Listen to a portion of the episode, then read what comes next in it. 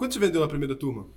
Cara, eu tinha muito medo de não dar conta. Era só eu e minha esposa e eu não tinha suporte, não tinha pessoas contratadas. Eu falei, não sei quantas pessoas eu posso dar conta. E eu falei, vou abrir 100 vagas. Pensei, 100 vagas, cada um faz uma pergunta por dia, 100 perguntas por dia, eu consigo dar conta. Acabou em 17 minutos.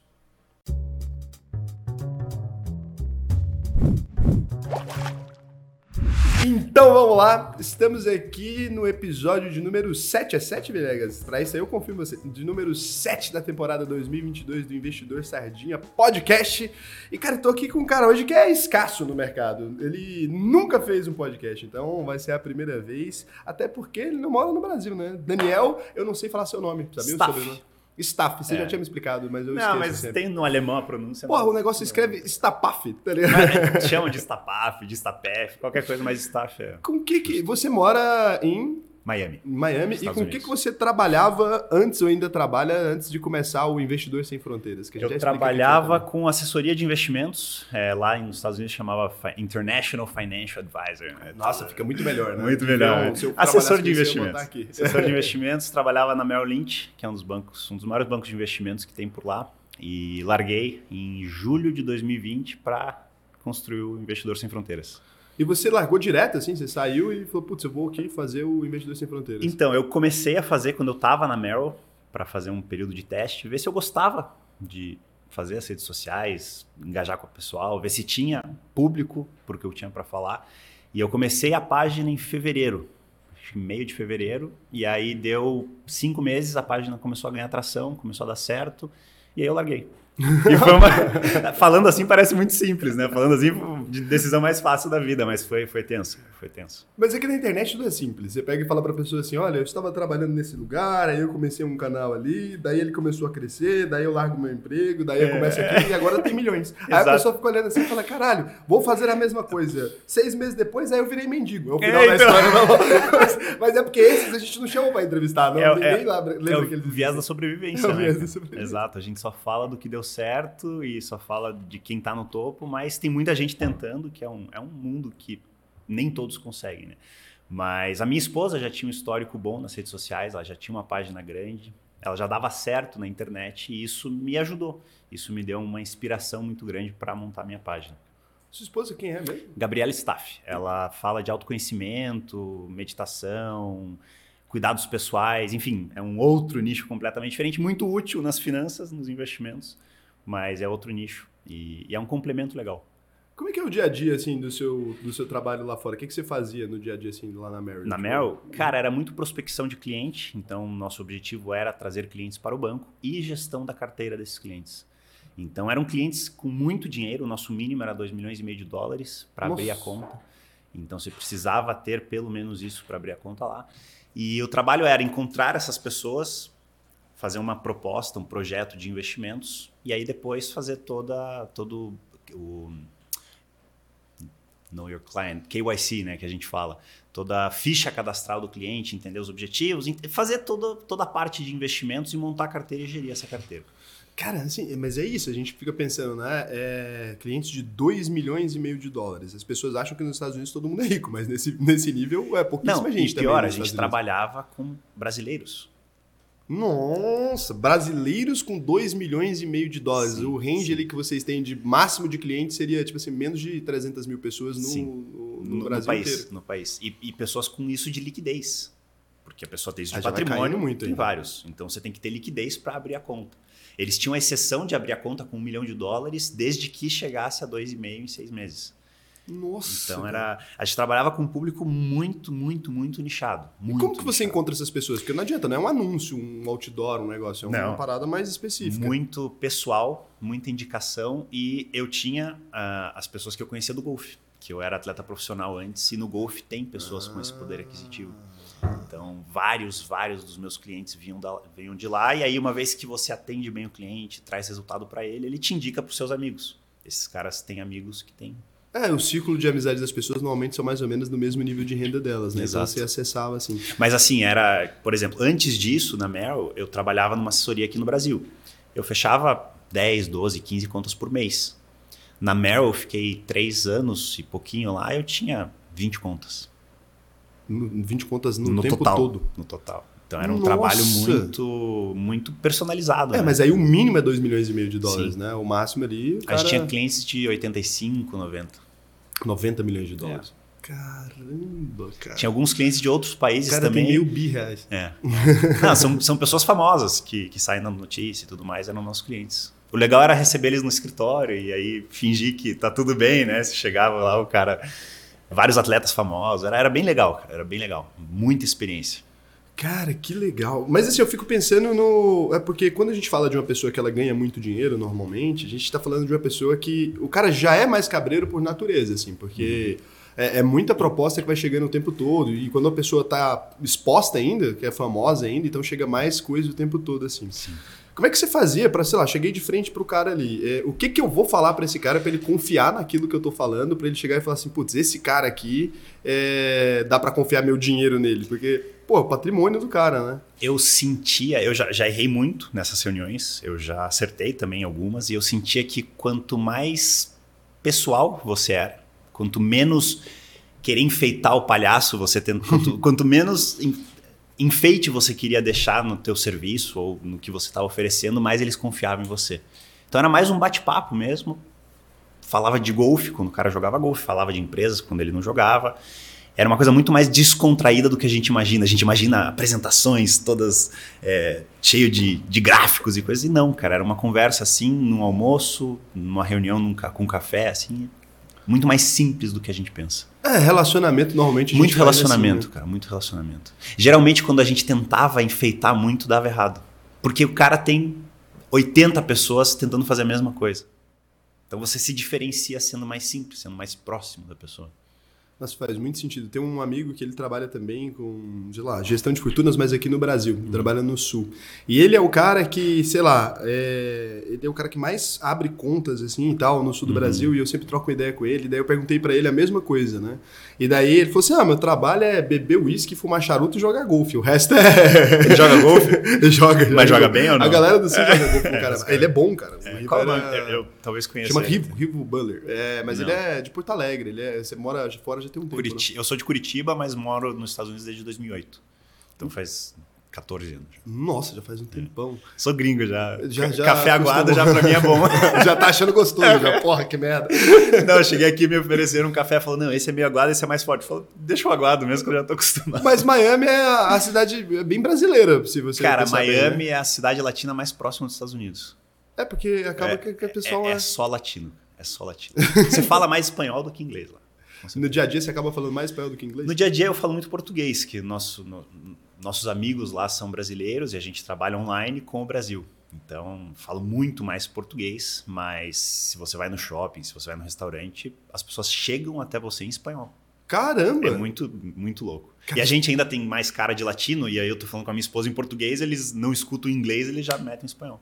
Nossa, cara, que loucura! É, não, não é. tinha pensado nisso. Então já chega nesse nível, assim, da galera chegar Chega- em você. e, e chega em nível que você que, que a pessoa que está te atendendo não fala inglês. Então você chega num shopping, você quer comprar uma roupa, você fala inglês com a pessoa, a pessoa, ó, um momento, por favor, e vai chamar alguém que fala inglês. Nossa! Por isso que loucura. americano odeia Miami, cara. Os caras falam, tô nos Estados Unidos e não fala a minha própria língua. Que palhaçada é essa? É, mas é porque Miami, ele é, é, não pertencia aos Estados Unidos antes, pertencia a Miami? Sim, sim, sim. Desde sempre? Desde sempre. Desde Eu não sempre. sabia, porque tem algumas, alguns lugares que os Estados Unidos pegou mesmo em. Não, é, do México e Miami- tal, tem alguns lugares mais próximos ali, né? É, tem ali Arizona, Novo México. Miami já era. Miami sempre sempre foi, foi. É. ah, americana mesmo. Sim, sim. E o que, que você sentiu, assim, vai, de diferença quando você voltou pro Brasil agora pra ficar um pouco de férias, assim? Porque é engraçado, né? tem 14 anos já, cara. Já dá Sim, agora sim. perguntar o inverso, porque o que, que você É. sentiu pra chegar lá, você não lembra muito mais. Lá é normal, aqui, aqui que muda. o que, que você sentiu de diferença antes era, já é irrelevante Cara, agora, e né? fazia muito tempo que eu não vinha, né? Por causa da pandemia e tudo mais. Fazia quase. Fazia mais de dois anos que eu não vinha. Então, algumas diferenças, cara, lombada pra caralho. Pode falar palavrão aqui ou não? Não, não, é proibido. Evita.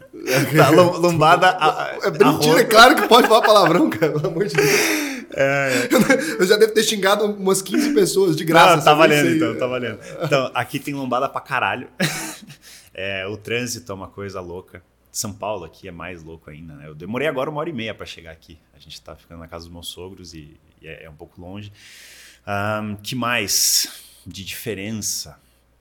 Fora lombada pra um caralho e o trânsito. Aparentemente o trânsito te incomoda bastante. Você lembra Bastante. duas coisas. É, duas coisas no trânsito. Tem- tem mais coisas dentro Eu só tô incomodado com o trânsito. Se botar uns drones que É que voam, você passa quantas horas no trânsito aqui? É muito louco. Cara, aqui em São Paulo é. Não, e lá nos Estados Unidos os caras falam, não, Miami tem muito trânsito.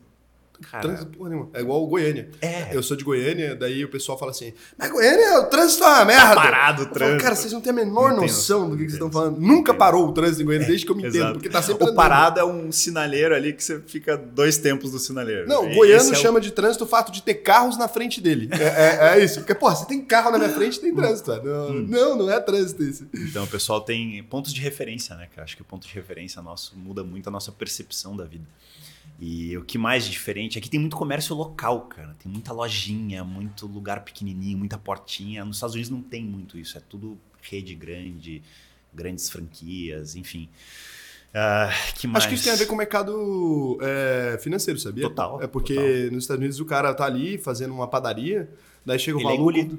não, o maluco pergunta pra ele: "Ô, você não quer 10 milhões aí, não? Pra você desculpitar as padarias? Fala, não, cara, só queria uma padaria, né? Então tem capital demais, realmente, O assim. capital gira ah, muito. é muito dinheiro pra tudo. Você pega umas ideias, às vezes, assim, que você fala assim, cara, não acredito, cara. Esses dias eu tava vendo uma empresa de cartas. é, Nos Estados Unidos. Aqui tem até uma, uma empresa que já é parecida com essa de lá, mas o cara começou a empresa de cartas, transporte de cartas. Você tá Aham. falando de 2022, assim, deve ter Correios, o FedEx deve entregar carta. Nunca ouvi falar O cara começou a empresa de carta para empresas. É, mas é uma empresa que era pequenininha ali. Daí os caras do nada dão, sei lá, 20 milhões de É, já dólares já a pro FedEx cara. compra ou Que, a que exagero! É uns compra. negócios assim, que deixa o cara testar um pouco ali o negócio. É por isso que tem tanta empresa e tanta empresa que quebra rápido também, né? Também, americana. Porque, cara, muito dinheiro. muito dinheiro e lá tem muita proteção, cara. Se você abre uma empresa, é uma limited liability, uma, é, como que fala aqui em português? É, Tô querendo falar o quê? Uma empresa limitada? Tá falando qual? limitada, é, de, de deveres limitados, de responsabilidade LTA. limitada, exato.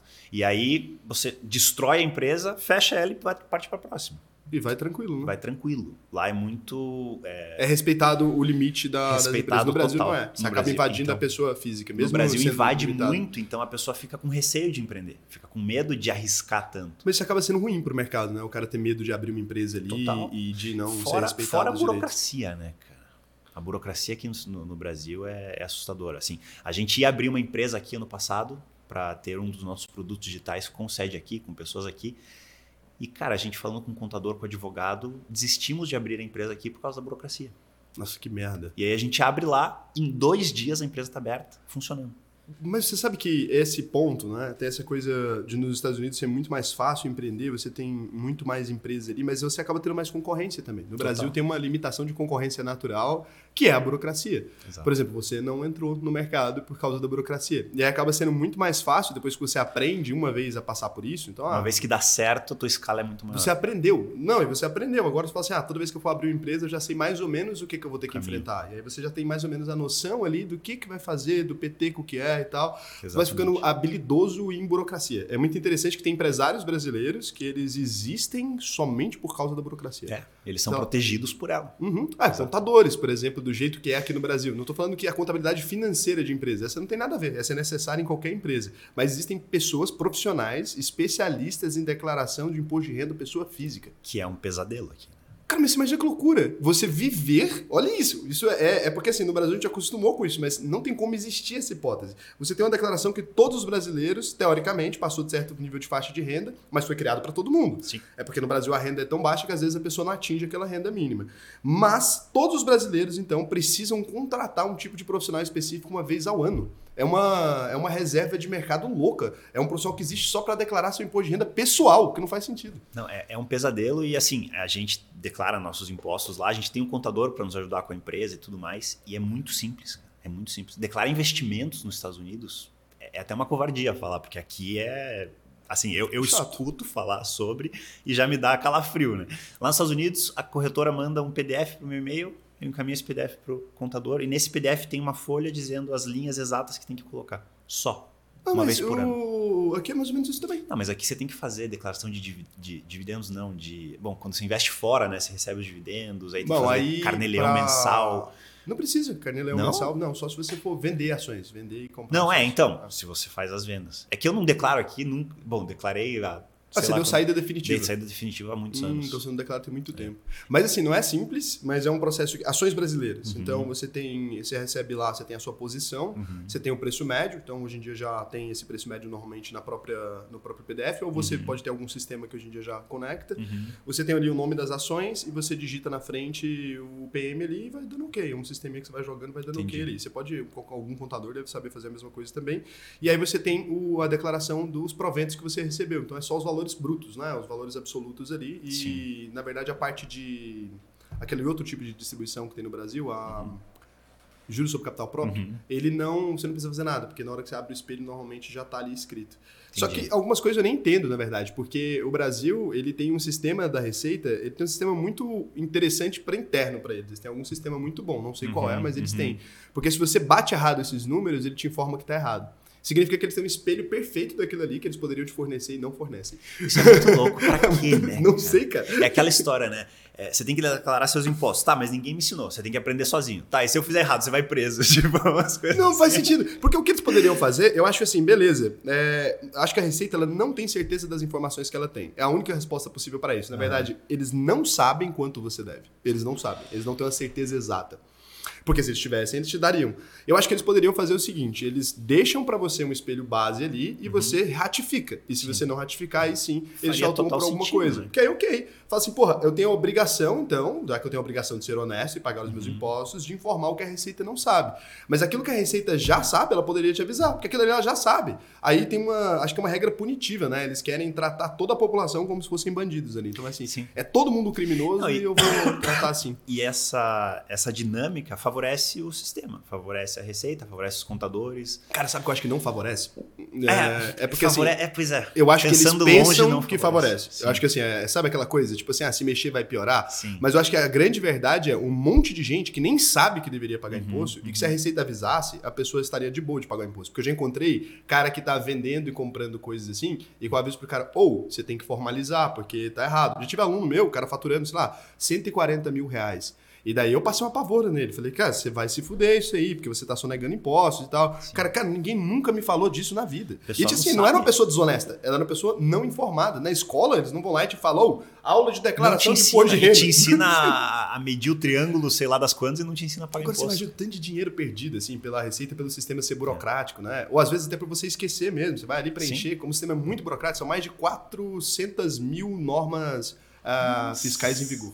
400 Tá mil. Então você imagina que por mais que você seja um cara muito bem intencionado, você seja a pessoa mais assim. Você vai cometer um erro. Você vai cometer um erro. É, Todo é mundo tá inevitável. erro. Ou pagando a mais ou deixando de pagar. Isso é muito louco. E no geral, acho que é mais deixando de pagar do que pagando a mais. Porque assim, tem um déficit de sonegação. A Receita vai lá e fala: ah, um problema do Brasil, a sonegação e tal. Eu falo, cara, o problema do Brasil é o problema como tá feito isso aqui. É. Eu acho que não tem esse tanto de gente interessada em cometer crimes. É, né, não tem tanto falando. criminoso assim Não no Brasil. Tem, cara. Você nem conta, porque se fosse assim no dia a dia, a gente não ia, não ia conseguir sobreviver. É uma sociedade que não ia ter como viver. Se tivesse esse tanto de bandido que a Receita fala que tem, você não ia conseguir sobreviver. Ia ser o dia inteiro o povo tentando te passar pra trás. Você ia É. nos lugares e as pessoas estariam tentando te roubar. Cara, no geral, você deixa cair a carteira ali, o maluco te devolve. Devolve. Assim, não tem esse tanto de bandido, sabe? Exato. Deixa cair uma coisa no chão, o cara vai lá pega pra você. As pessoas estão se ajudando ali, até porque a sociedade funciona. Total. Pô, não é tudo bandido. E É aí verdade. vai, cria um sistema que trata todo mundo de bandido. Nossa. Acho que isso, inclusive, faz as pessoas se tornarem bandidas. E a Receita já trata assim. O sistema é difícil. A Receita É. já trata assim. Sim, sim, sim. Porque assim, já parte do princípio que você é desonesto. Que você vai fazer alguma coisa Pô, errada. já tá te induzindo a isso, né? Fala assim, putz, brasileiro é tudo desonesto, caralho e tal. Daí as pessoas já crescem com isso na cabeça, já é bandido mesmo, vira bandido logo, que é melhor. Pelo menos tem as vantagens, né? Daí você mudou pra lá, faz 14 anos você mudou pra trabalhar nessa empresa? Eu, não, não, eu fui pra fazer faculdade. Eu fui em Porra. 2008, tinha 17 anos na época. Fui fazer faculdade e jogar. Eu era atleta profissional. Depois da Como faculdade. é que a pessoa pode ser atleta profissional de golfe no Brasil, cara? Que Muito que é louco. isso, cara? Nada a ver. Não, aí o pessoal fala: Ah, você é atleta profissional, do que, que, você, que, que você jogava? Aí o pessoal espera, futebol, vôlei, talvez. Aí você fala golfe, aí o pessoal, golfe? Mas joga golfe no Brasil? Tem algum campo de golfe no Brasil? No sul tem bastante, né? No sul tem bastante, aqui em São Paulo tem bastante, mas é que o pessoal não conhece, cara. Porra, mas em São Paulo tem menos. Eu conheci muita gente que joga golfe no sul Então, do Brasil. tem muita gente que joga lá. Aqui é mais empresário, aqui é um pessoal mais reservado, mas a quantidade de campos em São Paulo é muito maior. É, aqui quando você vai começando a. Eu acho que é porque quando você vai começando a ganhar mais dinheiro, as pessoas vêm com esses esportes aleatórios. É. Eu já percebi isso, assim. Você tá Sim, ali. sim, sim. É, você nasce normal, você conhece futebol, basquete, os, os esportes normais, assim. Daí um dia você vai ganhando mais dinheiro, eu não sei. Acho que é só por conveniência que a gente joga essas coisas. Porque um maluco chega e fala assim, pô, vamos jogar um tênis? É. Ah, nunca joguei tênis, vamos jogar um tênis. Jogar, Daí você começa a- jogar tênis ali. Então acho que é, é muito do ciclo, né? Tem uns esportes ali que são mais caros de praticar. Porque, Sim, putz, cara, eu ia falar isso. A barreira de entrada desses esportes é muito alta, porque os equipamentos são caros para você precisa ser de uns sócio. 10 tacos, né, pra jogar golfe. São 14 tacos na bolsa. A bolsa tem. Quanto é custa com- um taco de golfe? Varia, cara, assim, tem ti- tipos diferentes de tacos. O mais barato vai custar uns 50 dólares, o mais caro uns 700, 800. Olha isso, cara. É, é realmente inacessível, não tem nem condição. Não, é, é totalmente. Aí, assim, existe um- uma ideia equivocada que só pessoas ricas jogam. É uma ideia equivocada. Tem muita gente, classe média, que joga, tem pessoas em classes baixas que jogam também através de incentivos, através de ajudas. No trabalham Brasil, você acha no que Brasil, tem? No Brasil, cara, no Brasil. Você- Será, cara? Sério, cara. Sério. Os melhores profissionais do Brasil, eu diria que mais da metade dos melhores profissionais vêm de famílias simples. Nossa! Sim. Por quê? Porque o cara trabalha no campo, de CAD, Ah. carregador de bolsa, cortar grama. E aí, toda segunda-feira, ou vários clubes nas segundas-feiras abrem para os funcionários jogarem. Aí você vê o cara que tem talento, aí alguém ajuda e tal. E aí o cara se torna um. Mas isso acontece em vários esportes. Tem Vários. o cara que era meu professor de tênis em Goiânia, Uhum. é César, ele tem uma quadra lá e tal.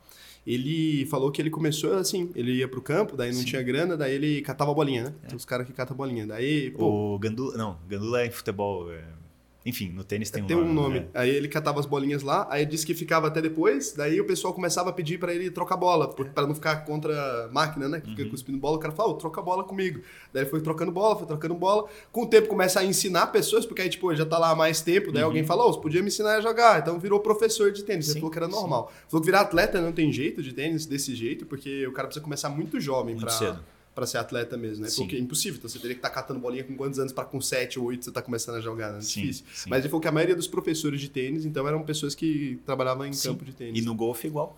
No golfe igual. Hum, e daí, mas acaba saindo atleta, então, do, do, do Sim, golfe. sim, sim, sim. E aí os caras jogam competições. Os caras não, nós, né? Eu, eu também. Eu, eu vim de uma família que tinha uma condição boa quando eu era pequeno e a partir dos meus 12, 13 anos tudo mudou e eu precisava de ajuda para competir no golfe. Então todo mundo fala: ah, o cara é jogador de golfe, mora em Miami, é multimilionário, né? É herdeiro. É, foi estudar no exterior com 17, fala, Então, porra, eu só gestão de fortunas, a do É, meu pai. então, é. eu tinha 20 clientes, 12 eram da minha família e eu Arrumei 12 da minha família, os outros 8 são pessoas que casou com alguém da minha É, família. são, são parentes da minha. E, cara, é, eu ajudo meus pais financeiramente desde que eu saí da faculdade.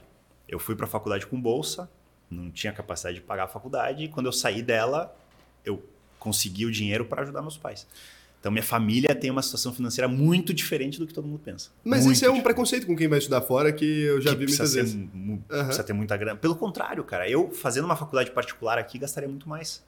Porque lá eu tinha bolsa que pagava alimentação, estadia, educação, viagens para os torneios, tudo. Caramba. Então, isso Meu irmão passou bom. pela mesma coisa, assim, porque a gente, na verdade, já nasceu na família ali, vai, classe média. Minha, minha, minha mãe e meu pai nasceram mais pobres, daí conseguiram abrir uma empresa, um negócio que deu mais ou menos certo e depois Uhum. Tá no quebrou sangue, muito então, rápido. abrir empresa. É, mas quebrar, é, tomara que Também não. tá no sangue. e daí eles abriram ali é, uma empresa, mas uma empresa bem menor, não? Nunca chegaram nessas proporções. Chegaram em Aham. proporções, assim, muito pequenas mesmo. Pequeno negócio mesmo. Eles fizeram uma cafeteria ali e um escritório de design. No tempo do meu pai ali, é, designer no Brasil não era uma profissão muito comum. Então dava bastante dinheiro. Então ele teve aquela ascensão, assim, do... Mas não se formou nem nada. Minha mãe se formou já tinha 30 anos, e fotógrafa. Então eles trabalhavam em áreas semelhantes ali. Entendi. Abriu uma empresinha, a coisa deu mais ou menos certo. Então chegou num ponto ali, quando eu tinha, vai, até uns 8, 9 anos, eu estudei em colégio eh, particular. Uhum. Depois disso foi caindo ali, foi decaindo o negócio, decaindo, decaindo, decaindo. Quando eu cheguei já para uns 15 anos, a gente já não tinha grana nenhuma, há muito tempo já, não lembro há quanto tempo, mas eu não, na adolescência já não Sim, tinha dinheiro. sim, eu até sim. fui estudar em colégio público e tal. E meu irmão, ele a vida inteira, ele estudou pra um caramba. Estudou Uhum. um caramba, mas assim, sabe aqueles cara nerd, assim, fudido. O Caio entregava jornal pra pagar colégio particular. Ele não Caramba. queria. Ele era muito focado mesmo. Esse Dedicadaço. maluco era doido. Estudava ali no colégio particular porque ele pagava. E daí ele conseguiu Que bolsa, louco, é, pra poder continuar estudando no colégio particular. Ele conseguiu foi pra bolsa e ainda pagava. Foi, cara. É isso que eu ia contar. Que Daí ele foi cara. estudando a vida inteira. Aí depois tentou faculdade, que ele mesmo pagava também a faculdade dele, Uhum. não gostou de faculdade particular. Aí foi, prestou vestibular de novo, entrou pra geografia. Da geografia ele começou a estudar alemão e foi estudar na Alemanha. Ah, ele foi pra Alemanha. Foi, cara, mas Que um programa louco, público, assim. cara. Então a galera pensa, ah, tem que nascer rico e tal. Nada Cara, a ver. Nada a ver, nada a ver. Eu acho que assim, o, o dinheiro ele te dá acesso a muitas coisas, ele te possibilita muitas coisas, mas não é só ele, né? E pessoas sem ele conseguem também muitas coisas muito boas. E, e foi o nosso caso, o caso do seu irmão. Então. É, e é um preconceito bobo, porque quando É. você fala, eu lembro quando eu era moleque, eu falava que meu irmão estudava fora, o povo falava, ah, então você é playboy. Eu falei, cara, não, cara. O Caio é, é porque ele fez lá, e ninguém bota um golfe em cima. Ah, eu estudo fora e jogo golfe. Ah, é multimilionário esse cara. Mas, mas ninguém É. sabia, assim, nem, nem minha mãe entendia direito o que, o Caio fez, não, Sim. não entendia, mas é porque ele era, ele era tão referência na faculdade que quando eu prestei Que o mesmo legal. curso que ele, eu entrei também na Federal e para estudar Geografia, porque o Caio fazia Geografia, eu não sabia o que eu queria fazer, irmão mais velho, se um da família, se o mais velho da família começar a vender droga, fudeu a família inteira, eu tenho certeza disso, cara. Certeza E vai, absoluta. Vai. Alastra. Sim. Porque irmão é muito influenciável, você é menor ali. Minha irmã foi pra lá. É lógico, É, não e eu fui jeito. atrás dela. exato. Ela deu sorte que você não vende droga. Não, a história Porque dela ela não veio. Não, ela é mais velha. Ela é mais velha. Ela foi pra faculdade Pô, e eu fui atrás. Você deu sorte que ela não vende É. droga. Mas ela é meio biruta das coisas, então eh, tem o lado bom e o lado ruim. Mas, mas aí vai puxando, cara. É. Não tem jeito. Puxa. Daí fui estudar geografia, eu lembro que, pra você ter noção, eu cheguei no primeiro dia de aula muito atrasado, ao tanto que a gente era muito diferente, né? Eu cheguei no primeiro dia de aula muito atrasado, assim. Mas sabiam que você era o irmão do. Sabiam? Qual é o nome dele? Caio. Do Caio. Aí eu cheguei e eu cheguei atrasadão, assim, e aí todo mundo sentado lá de fora, que era um professor super grilado, assim, um cara puto da vida. Ele saiu lá fora e, e falou assim: cadê o irmão do Caio aí? Pode entrar. Aí o povo foi entrar comigo, ele, não, só ele. E foda-se, já fez todo mundo da faculdade meu dia, já, de É, primeiro então. dia. Porque ele, era, ele gostava tanto do meu irmão que tipo assim, as pessoas começaram a puxar meu saco na universidade, sem eu fazer nada. Porque o Caio tinha sido um aluno muito um foda. histórico e achavam que era da família. Falei, agora vem mais um. Era... Só que não. Só que não. Larguei a faculdade no primeiro semestre. Onde você estudou em qual universidade lá fora? É, chama Barry University, é uma universidade católica pequena que tinha uma equipe de golfe muito boa. Então eu es- escolhi ela por causa disso. Meu foco era ser atleta. Você queria ser atleta de Sim, golfe. sim, e aí sim. você estudou o quê na faculdade? Eu fiz finanças. Eu comecei, Cara, então, eu, viagem. eu comecei com Sport Management. Era um curso para você aprender a ser agente esportivo, sabe? Agente de futebol, agente de jogador de, de, de, de, de atleta profissional. Eu fiz um curso focado nisso. Minha irmã fez esse curso também, ela terminou.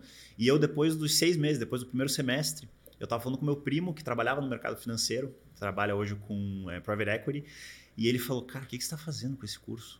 Larga ele, você tá maluco. Você não vai conseguir emprego em lugar nenhum. Tipo, vocês... Enfim, ele, ele, ele me convenceu a mudar de curso. E aí eu falei para ele, tá, o que, que eu faço? Ele falou, faz finanças. Ele já me conhecia, você é bom de números, você vai, vai se dar bem em finanças. Aí eu troquei no segundo semestre e cursei finanças focando no esporte. Meu sonho Hum. era ser atleta. Eu só fiz finanças tipo um plano B, ah, só para ter um diploma, para ter alguma coisa. Fui muito bem na faculdade, eu sempre fui tipo teu irmão assim, estudioso, boas notas e tal. E, Tem cara mesmo. é, então, meio nerd, meio. Aí terminei a faculdade e fui jogar. Fui, fui ser atleta. Caramba, mas eu acho muito interessante a forma que os Estados Unidos estrutura os atletas ali, né? Eles sempre dão uma chance pro cara do backup, né? Tipo, ó, se o esporte falhar, você pelo menos formou, porque eles meio que te obrigam ali pra você manter. Sim, sim, sim. Ah. Não, e- e- o incentivo que eles dão para atletas na faculdade é muito grande. É muito grande. Eu fui fazer faculdade lá por causa disso. Porque eu queria. Aliás, eu queria não. Meus pais queriam que eu me formasse. O meu pai não se formou e ele teve problemas na vida por causa disso. Então ele falou, cara, se forma. Meu pai era profissional de tênis. Então tá na Caramba. família o atleta. Ele dava aula de tênis. Ele foi o cara que é o professor de tênis. Exato. Ele era professor de tênis, não fez faculdade e depois, enfim, pela falta de faculdade, ele teve suas dificuldades na vida. E ele me falou: a única coisa que eu exijo que você faça era se formar. E eu queria virar profissional quando eu tinha 18 anos. Eu já tinha um nível bom de, de atleta de golfe e eu queria, ah, eu quero jogar profissional, quero ganhar meu dinheiro, quero é, ganhar o Masters, que é o, o torneio mais, é, o- é o Champions League do golfe, quero jogar golfe já. Aí ele falou, não, eu cometi esse erro quando eu era pequeno, você vai fazer o certo. Aí ele me obrigou, me obrigou, entre aspas, né, mas me convenceu a fazer a faculdade e eu fiz a faculdade falando, vou ser profissional o quanto antes. Pensei em largar a faculdade no meio, eu ganhei os títulos importantes durante a faculdade, aí eu falei, ah, tô pronto para virar profissional, vou largar. Não vai largar, você vai terminar a faculdade. E por sorte eu terminei a faculdade, porque me deu o diploma de finanças, me deu muito conhecimento. Durante a faculdade eu comecei a investir, meus primeiros investimentos foram lá. E quando eu desisti de ser profissional em 2016, eu tinha o que fazer. Nossa, é recente que você desistiu é, de ser profissional. É, final de 2016. E por Bom, que, que você desistiu? Cara, vários fatores, vários fatores. Eu tinha, eu tinha, eu tenho ainda uma lesão nas costas, na lombar, e isso dificultava muito o meu treino. Então, eu treinava com dor todos os dias. E eu comecei a ter resultados muito bons em 2014, fui número um do Brasil, comecei a ganhar títulos internacionais e tudo mais. E aí tinha a Olimpíada 2016 no Rio, que foi a primeira vez que o golfe foi jogado nos últimos 110 anos. Então o golfe voltou para as Olimpíadas no Brasil, no Rio de Janeiro, e eu era um dos atletas que estava para jogar as Olimpíadas. Eles fizeram uma equipe de oito atletas e eu era um deles para participar das Olimpíadas, só que só dois participariam. E aí eu comecei a ter resultados ruins, aí a lesão, aí eu não me classifiquei para a Olimpíada, perdi meu patrocínio que eu tinha na época, aí perdi o meu cartão, porque quando você é profissional de golfe você tem um cartão para participar de um tour. E aí quanto melhor o tour, mais difícil conseguir esse cartão. Aí eu perdi o cartão que eu tinha, não tinha mais torneio para jogar, sem patrocínio, sem lesão, falei, não aguento mais. Chega, né? Chega. Tava sofrendo muito. E aí eu via, cara, os caras que eram meus colegas profissionais de golfe com 35, 38, 40 anos. Cara, o filho do cara nasceu, deu os primeiros passos, ele não tava lá. Porque ele tava viajando para jogar hum, torneio. Nossa. O cara, e aí no golfe os profissionais eles ganham muito dinheiro os que estão lá no topo, os top 50, top 100 do mundo. Todo o resto é um struggle, é um, um desafio diário. As finanças não são, não, não sobra dinheiro jogando golfe. Então os caras ficam em hotéis muito baratos, pegam voos de conexões para pagar mais barato. Então é uma vida mais econômica, digamos. E os caras com 40 anos nessa vida, passando nove meses do ano longe de casa, com esposa, esposa, filhos, dificuldade para pagar as contas. Eu falei, cara, eu não quero isso para mim. Não, mas não dá mesmo, né? É muito eu difícil. Eu não quero assim. isso para mim. E, e, aí, assim, é, os que esperaram muito tempo, os que ficaram até os 30 e poucos, 40 anos, pararam de jogar e não tinham o que fazer, porque aí você já está muito velho para ser inserido no mercado de trabalho. Uhum. Aí aquela vida. Enfim, eu queria um outro rumo para mim. Aí eu falei, eu posso jogar mais uns dois, três anos, mas aí eu vou ter 29, 30, 31, e aí vai ser cada vez mais difícil eu me inserir no mercado de trabalho. E cada vez mais difícil largar também. Cada vez mais difícil largar é também. Que você exato, conhece, exato, então exato. E aí é, foi difícil tomar essa decisão de parar de jogar, mas eu falei, vou tentar, vou ficar um ano sem jogar, fazer outras coisas, ver se dá certo. Qualquer coisa eu volto. E aí eu parei em final de 2016, no dia 3 de janeiro de 2017 comecei a trabalhar na assessoria aqui em São Paulo, de investimentos. Eu lembro até hoje, era metade de dezembro, assim, eu tinha voltado do México, do último torneio que eu joguei, eu falei para minha esposa, não vou mais jogar. Aí ela deu risada, né? Eu era, eu era totalmente maluco do golfe. Eu, eu, treinava 12 horas por dia, só lia sobre isso, só assistia coisas sobre isso. E eu falei, não vou mais jogar. Ela falou, ah, você tá cansado, vamos aproveitar as férias e em janeiro você tá treinando que nem um maluco de novo. Aí deu dois dias, eu liguei para um amigo meu aqui de São Paulo, um grande amigo meu, conheci há anos já, ele é dono de um escritório de assessoria. Falei, Gui, parei de jogar tem, tem espaço para eu trabalhar com você? Não precisa nem me pagar. Eu só quero saber se dá certo, se eu gosto desse mundo de assessoria, de investimentos. Aí ele falou, cara, a gente está contratando, tem um processo de contratação, vem aqui no dia 3 ou 6 de janeiro, era. Aí fui lá no escritório, passei no processo, fiz os treinamentos, entrei na empresa e aí comecei a trabalhar. E aí, isso no Brasil? Isso aqui, no, aqui em São Paulo. É, é que desde 2008 até agora eu moro nos Estados Unidos, mas eu tive épocas que eu vim para cá para competir. Tive Quantos épocas... anos você tem? Só para a gente encaixar. Tenho 31. Aqui. 31. 31. Então Entendi. isso eu tinha 26 na época. É, 26. É, e aí ele falou: estamos contratando, venha para cá. E aí é, eu entrei nessa assessoria em janeiro e aí eles tinham uns bônus da assessoria lá para os melhores assessores e tal. Acho que eram 35 assessores. Aí os top 3 ganhavam os bônus do semestre. Aí eu falei: eu vou entrar nesse top 3. Aí os caras falaram: esse cara tá viajando, né? Ele é um atleta que nunca trabalhou na vida, tá, tá uma semana no cargo. E eu fiquei em segundo, cara. Caramba! Fiquei em segundo. Aí você falou: sou bom nessa De porra. captação, de investimentos, de resultados de clientes. E aí eu falei: puta, é isso, né? E aí eu gostava muito, eu gostava muito desse mundo. E os caras gostavam muito de mim também. Eu trouxe vários clientes para a empresa e tudo mais. Só que nesse meio tempo, nesse primeiro semestre, em abril, saiu o meu green card. Eu estava no processo de aplicação para residência nos Estados Unidos. Green Card é o, é o Sim, que sim, te dá sim. a residência para morar nos Estados Unidos. Uhum. Eu tinha Ficou aplicado. famoso, a Globo fez todo mundo entender isso aí. É, então, é, quando fala, a galera já sabe. É, aí eu tinha aplicado para o Green Card em 2014, quando eu era número um do Brasil, e é um processo demorado. E aí, em abril de 2017, foi meu primeiro semestre lá, saiu o meu Green Card. E meu sonho era trabalhar, no caso, naquela época agora, trabalhar e morar nos Estados Unidos. Aí eu falei para eles, estou indo embora. Não, meu Deus, não sei o quê. Aí eu tive reunião com os donos da empresa e tal. Eles me, me ofereceram abrir uma filial nos Estados Unidos da assessoria. Acabou não dando certo, mas eu mudei para lá de novo. É, isso foi em junho, junho ou julho de 2017. E aí eu entrei na Merrill. E eu comecei a trabalhar lá, na assessoria. Aí eu fiquei de 2017 a 2020 na Merrill. Caramba, que loucura, É. cara. E quanto ganha assim um cara do golfe normal? Você falou que não, não ganha muito. Cara, os melhores do mundo ganham milhões. É muitos Os milhões, atletas mais bem pagos do mundo são golfistas. O Nem Tiger sabia. Woods e tudo mais. Por que será, né? Que coisa doida. Cara, patrocínio, É muito patrocínio que dinheiro, muito golfe. patrocínio, muito patrocínio. Então, o Masters, que é o maior torneio, o ganhador ganha acho que 2 milhões de dólares. Então, em Nossa, quatro dias é você uma faz grana. essa grana. No mundo digital hoje já está mais comum esses números, mas no esporte não é tanto. E só que isso é o topo somente. Quando a gente fala Mas aí o cara ainda tem um monte de patrocínio que deve ser muito É, mais dinheiro que cara, isso, né? Porque 2 milhões de dólares pro o, o maluco. Tiger, o Tiger Woods, que é o maior jogador de golfe da história, Esse, o discordam, nome dele todo mundo conhece. é, ele foi o primeiro atleta a chegar a um bilhão Um bilhão? de patrocínio mais prêmios. Meu Deus, cara, que loucura. É, Então, é, muita grana. Mas mesmo assim, pra, ele pra qualquer esporte. Pra qualquer esporte. Pra qualquer Agora, esporte, eu- se eu não me engano, Floyd Mayweather tem um pouco mais, LeBron James, Messi, Cristiano Ronaldo, mas o Tiger tá entre os top 5 ou top 10.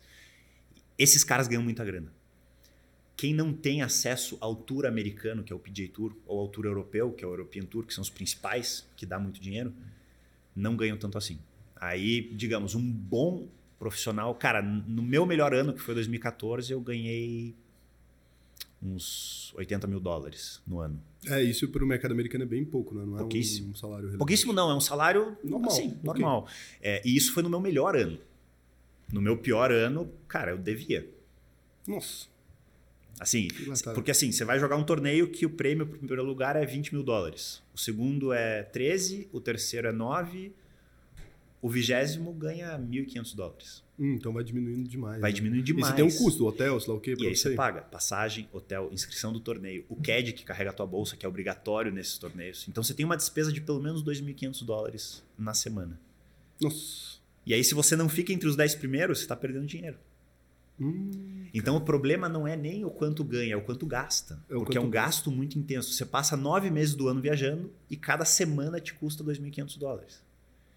Então, você tem que ter resultados para cobrir esse custo. E aí, eu, eu, eu sobrevivi quatro anos com patrocínio e com resultados.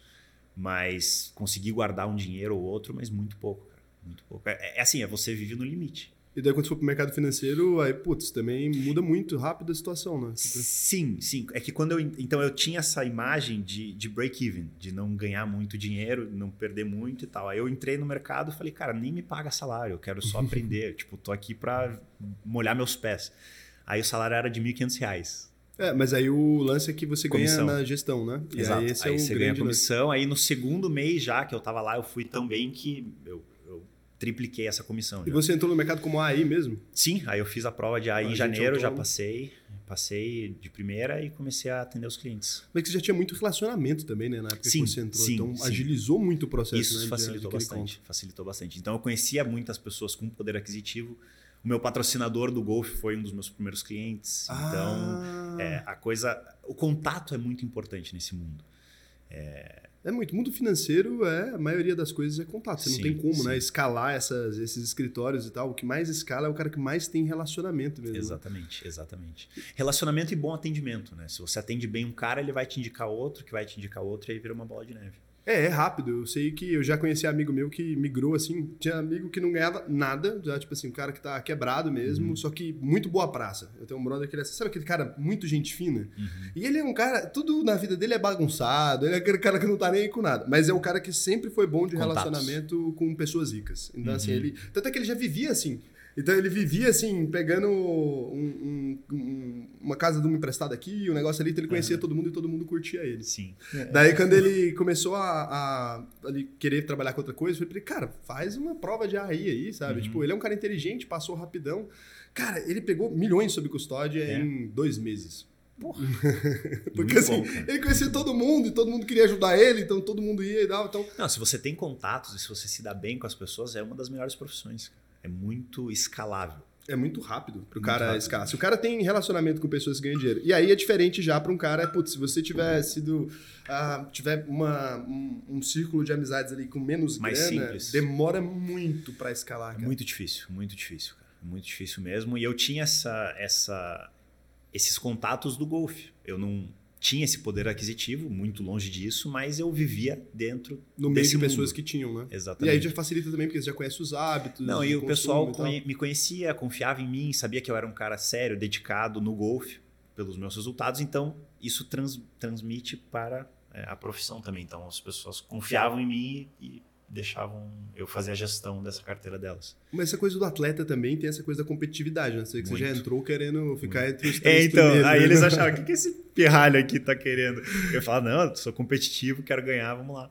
É, e tem muito isso, cara, tem muito isso. Fora a competitividade, assim, o que mais você acha que tipo, o golfe te ensinou pra um caralho? Mentalidade, cara. mentalidade. O mental do golfe é muito importante. É um esporte muito parado, inclusive muito, muita piada em relação a isso, mas o fato dele ser parado, ele faz com que você pense muito. Eu achei estranhíssimo quando você falou que tinha uma lesão de golfe. Eu Sim, fiquei- várias, várias. É que é lesão de esforço repetitivo. Porque de você faz, fazendo- você faz um movimento muito seguido. Só para você ter uma ideia, a, a nossa vértebra ela é feita para girar 4 graus, a, a- a vértebra da lombar. No swing de golfe ela gira 16. E você faz isso 400 vezes por dia. Imagina a carga que você coloca na tua coluna fazendo isso Nossa, dia cara. após dia, após dia, após dia. Então você tem lesão na coluna, lesão no punho, lesão no joelho, lesão no quadril. São lesões não tipo, ah, eh, distendi meu, minha panturrilha. Não, isso não existe. É meio Mas com a lera ali, só que É de- uma ler, é uma ler. É uma ler que depois de anos vai te atrapalhando, tendinite, enfim. São lesões assim. Nossa, e é rápido pra lesionar, porque você era jovem quando você lesionou. Sim, cara, sim. Eu, tinha, eu, eu tenho lesão, na real, no joelho, no quadril e na lombar e no punho também. Então, eu sou todo quebrado. Não, não dava pra você ser atleta de golfe, É, você tava então. emocionado. E- Era e- impossível, e na eu verdade. Tinha, eu tinha todas essas lesões por causa do golfe, porque eu treinava muito. Eu nunca fui um cara muito talentoso, assim, eu nunca me destaquei muito. Tinha aqueles caras que não treinavam e ganhavam o torneio, e, tinham resultados bons. Eu não, eu não era aquele cara. Eu era o cara que treinava oito horas por dia, me esforçava e competia com esses caras. Então, esse esforço de horas e de repetição que me geraram essas, essas lesões. É muito engraçado, né? a gente sempre fala essa história, as pessoas sempre falam que o, o trabalho duro vence o gênio. Eu nunca vi isso acontecer na prática. Cara, o trabalho duro vence o gênio quando o gênio não trabalha duro. Mas eu nunca vi isso acontecer na prática, Ah, acontece, cara. Cara, É que- é que assim- você pega um cara que é todo desleixado, todo sei lá o quê, todo fudido, mas às vezes o cara realmente, se tu falando assim, o gênio, é porque as Uhum. pessoas chamam qualquer coisa de gênio É, hoje em dia. sim, ah, meu sim, filho sim, é sim, gênio. sim. Não é, provavelmente não é. Uhum. Gênio é aquela exceção, assim. Já tive amigo de colégio, o cara não se importava com porra nenhuma. E o cara, assim, quase fechar as provas todas e foda-se, assim. Então tem esse. E não adianta. E aí você tem um moleque que estuda o dia inteiro e vai E lá fazer a vai prova e tira a nota mais baixa. É. Porque tem uma grande disparidade ali. Aí quando que vence? Primeiro, quando aquele maluco não é tão gênio assim, É. e quando além de não ser tão gênio assim, ele só é talentoso, ele ainda vai para um nível absurdo da coisa. Ele vai, Sim. ah, vou usar droga. Daí, porra, daí fudeu, você não consegue Sim, fazer nada mesmo. sim.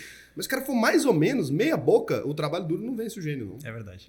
É difícil, cara. Não, e até porque, é, enfim, você falou, é muito raro a gente ter esses gênios. São exceções das Muito. exceções. E esses caras, eles têm resultados tão bons que isso incentiva eles a fazerem mais. E só de fazer mais, o cara já melhora muito, porque ele é um Sim. gênio. Mas são as exceções. Quando eu falei, ah, tinha os caras que tinham talento, eles não eram gênios. É um cara mais talentoso. Eles tinham um- um- uma predisposição física um pouquinho melhor. Eu Ah. tinha muito mental bom, por isso que eu, fazia, eu ia muito bem nas provas sem estudar. Eu era, eu era um, um gênio, menos gênio nas provas, na parte teórica. Na parte física eu sempre tive mais dificuldade. Então eu tinha que treinar, treinar, treinar para compe- competir com esses caras que tinham mais facilidade. E no golfe tem antidoping? Tem, começou a ter quando virou esporte olímpico. Hum, Então, acho que foi em 2013 que começou a ter. É, porque também tem uma galera que deve conseguir resultado com anabolizantes, essas Então, coisas. né? é, é muito beta-bloqueador para reduzir a parte cardíaca e as emoções, para você ficar mais tranquilo. Ah, Então é o outro oposto. tipo- é mentalidade mesmo, então, o jogo. Então, a gente tava falando de mentalidade. Cara, por que, que o golfe é. Por que, que muito, muito golfista que fuma maconha joga muito bem? Porque ele tá relaxadão, ele tá tranquilo. Eu conheço vários profissionais que fumam todo santo dia.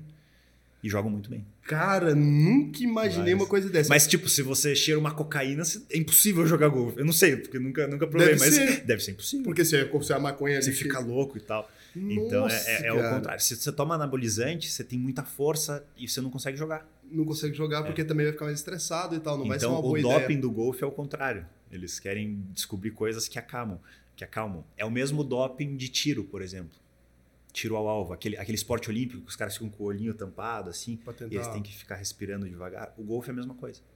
Nossa, é precisão, né? Esporte Precisão. de precisão. E aí eu tava falando, por que, que é tão mental? Porque você tá lá e a bolinha tá parada. Imagina no tênis. No tênis você joga contra um cara, a bolinha vem até você e você reage. No futebol, a bola tá rolando, você reage. Você reage o tempo todo. A maioria dos esportes é assim. No golfe, se você reage, a bolinha não se move. Você tem que agir. Você tem que tomar a decisão de agir. No tênis é o saque, que você bota a bola em jogo, só. O resto é reação. No golfe sempre é reação. Então, se a tua cabeça não tá no lugar certo, você começa a pensar em um monte de coisa e isso influencia na maneira como que você vai agir em cima da bola. É, é muito mental, é muito, muito mental. O muito golfe, mental. as pessoas. é, eu nunca entendi muito bem ali o lance do golfe. Então vamos lá, tem um campo Uhum. e aí tem um buraquinho lá, você tem que pôr aquela bola naquele buraquinho. Essa é a Exato, jogada. exato. Daí às vezes você começa mais longe daquele Sim. lugar lá. Então mede em Sim. jardas, não é? que Exato, fala? Aí você exato. mede em jardas, você começa mais longe ali. E daí você tem que escolher um taco pra poder bater naquela bolinha, dependendo da distância que tá. Tipo, Exato. ah, pra, se eu for fazer muito longe, eu Uhum. vou Ah, pegar você um taco. entende, pô. Não, tô tentando entender aqui. Tá correto até aí. Aí você vai selecionando. Mas você tem que selecionar ah, os tacos antes de entrar no, no campo, não é isso? Então, como a gente tem 14 tacos, eles têm taco pra tudo quanto é coisa. Você pode escolher 14 tacos pra pôr na... 14 tacos é a regra para ter na tua bolsa. Então eu, quando era profissional, eu tinha 18 tacos. Aí, de acordo com a estratégia do campo, eu trocava um ou outro. É como se fosse um pneu do carro. Ah, é, tá, tá chovendo, vou usar um pneu tal. Tá ventando muito, vou usar um taco tal. Se tiver ventando, tem que trocar. Tem que trocar, você tem que jogar a bola mais baixa para ela ser influenciada E muda é a por- curvatura, então, Exato, muda o ângulo do taco. Hum. E aí, assim, são 18 buracos numa partida oficial, 18 saídas e 18 buracos. Então você sai no na saída 1, teu objetivo é colocar a bola no buraco com menos número de tacadas no 1. Terminou um, você vai pro Que 2. distância que é normalmente? É porque jardas é um negócio que não dá pra medir. Então, uma jarda, um metro, não. Uma jarda são 91 centímetros. Então é, pra- é quase igual, é 10% É quase um metro, menos. É um metro. Então, para simplificar a matemática, os buracos eles giram em torno de 100 a 700 metros.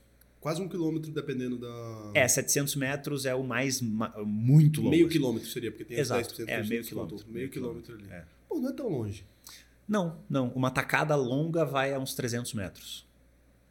Vai Então, uns 300 metros na tacada você dá longa, uma porque a bola tacada. é pesada também, né? É, a bola é maciça e a velocidade do taco, cara, ela, gira em torno de 180 milhas por hora. Você É muito rápido. Tipo, é um. E aí bate na bolinha, a bolinha vai 300 metros. Então, tem, tem buracos de 150 metros que você não pode usar o taco que bate mais longe. Você tem que usar o taco que Porque bate. você vai ficar 150. mais distante do que... É, porque não- você vai a você- 300, você, você joga voar, 150 mais Passar de longe. voo, exatamente. E aí, assim, nos 14 tacos, quando você é um bom jogador, você tem um taco que joga a 167 jardas. E aí você tá no campo, você tá a 164 jardas. Aí você tem que jogar esse taco com um pouquinho menos de força.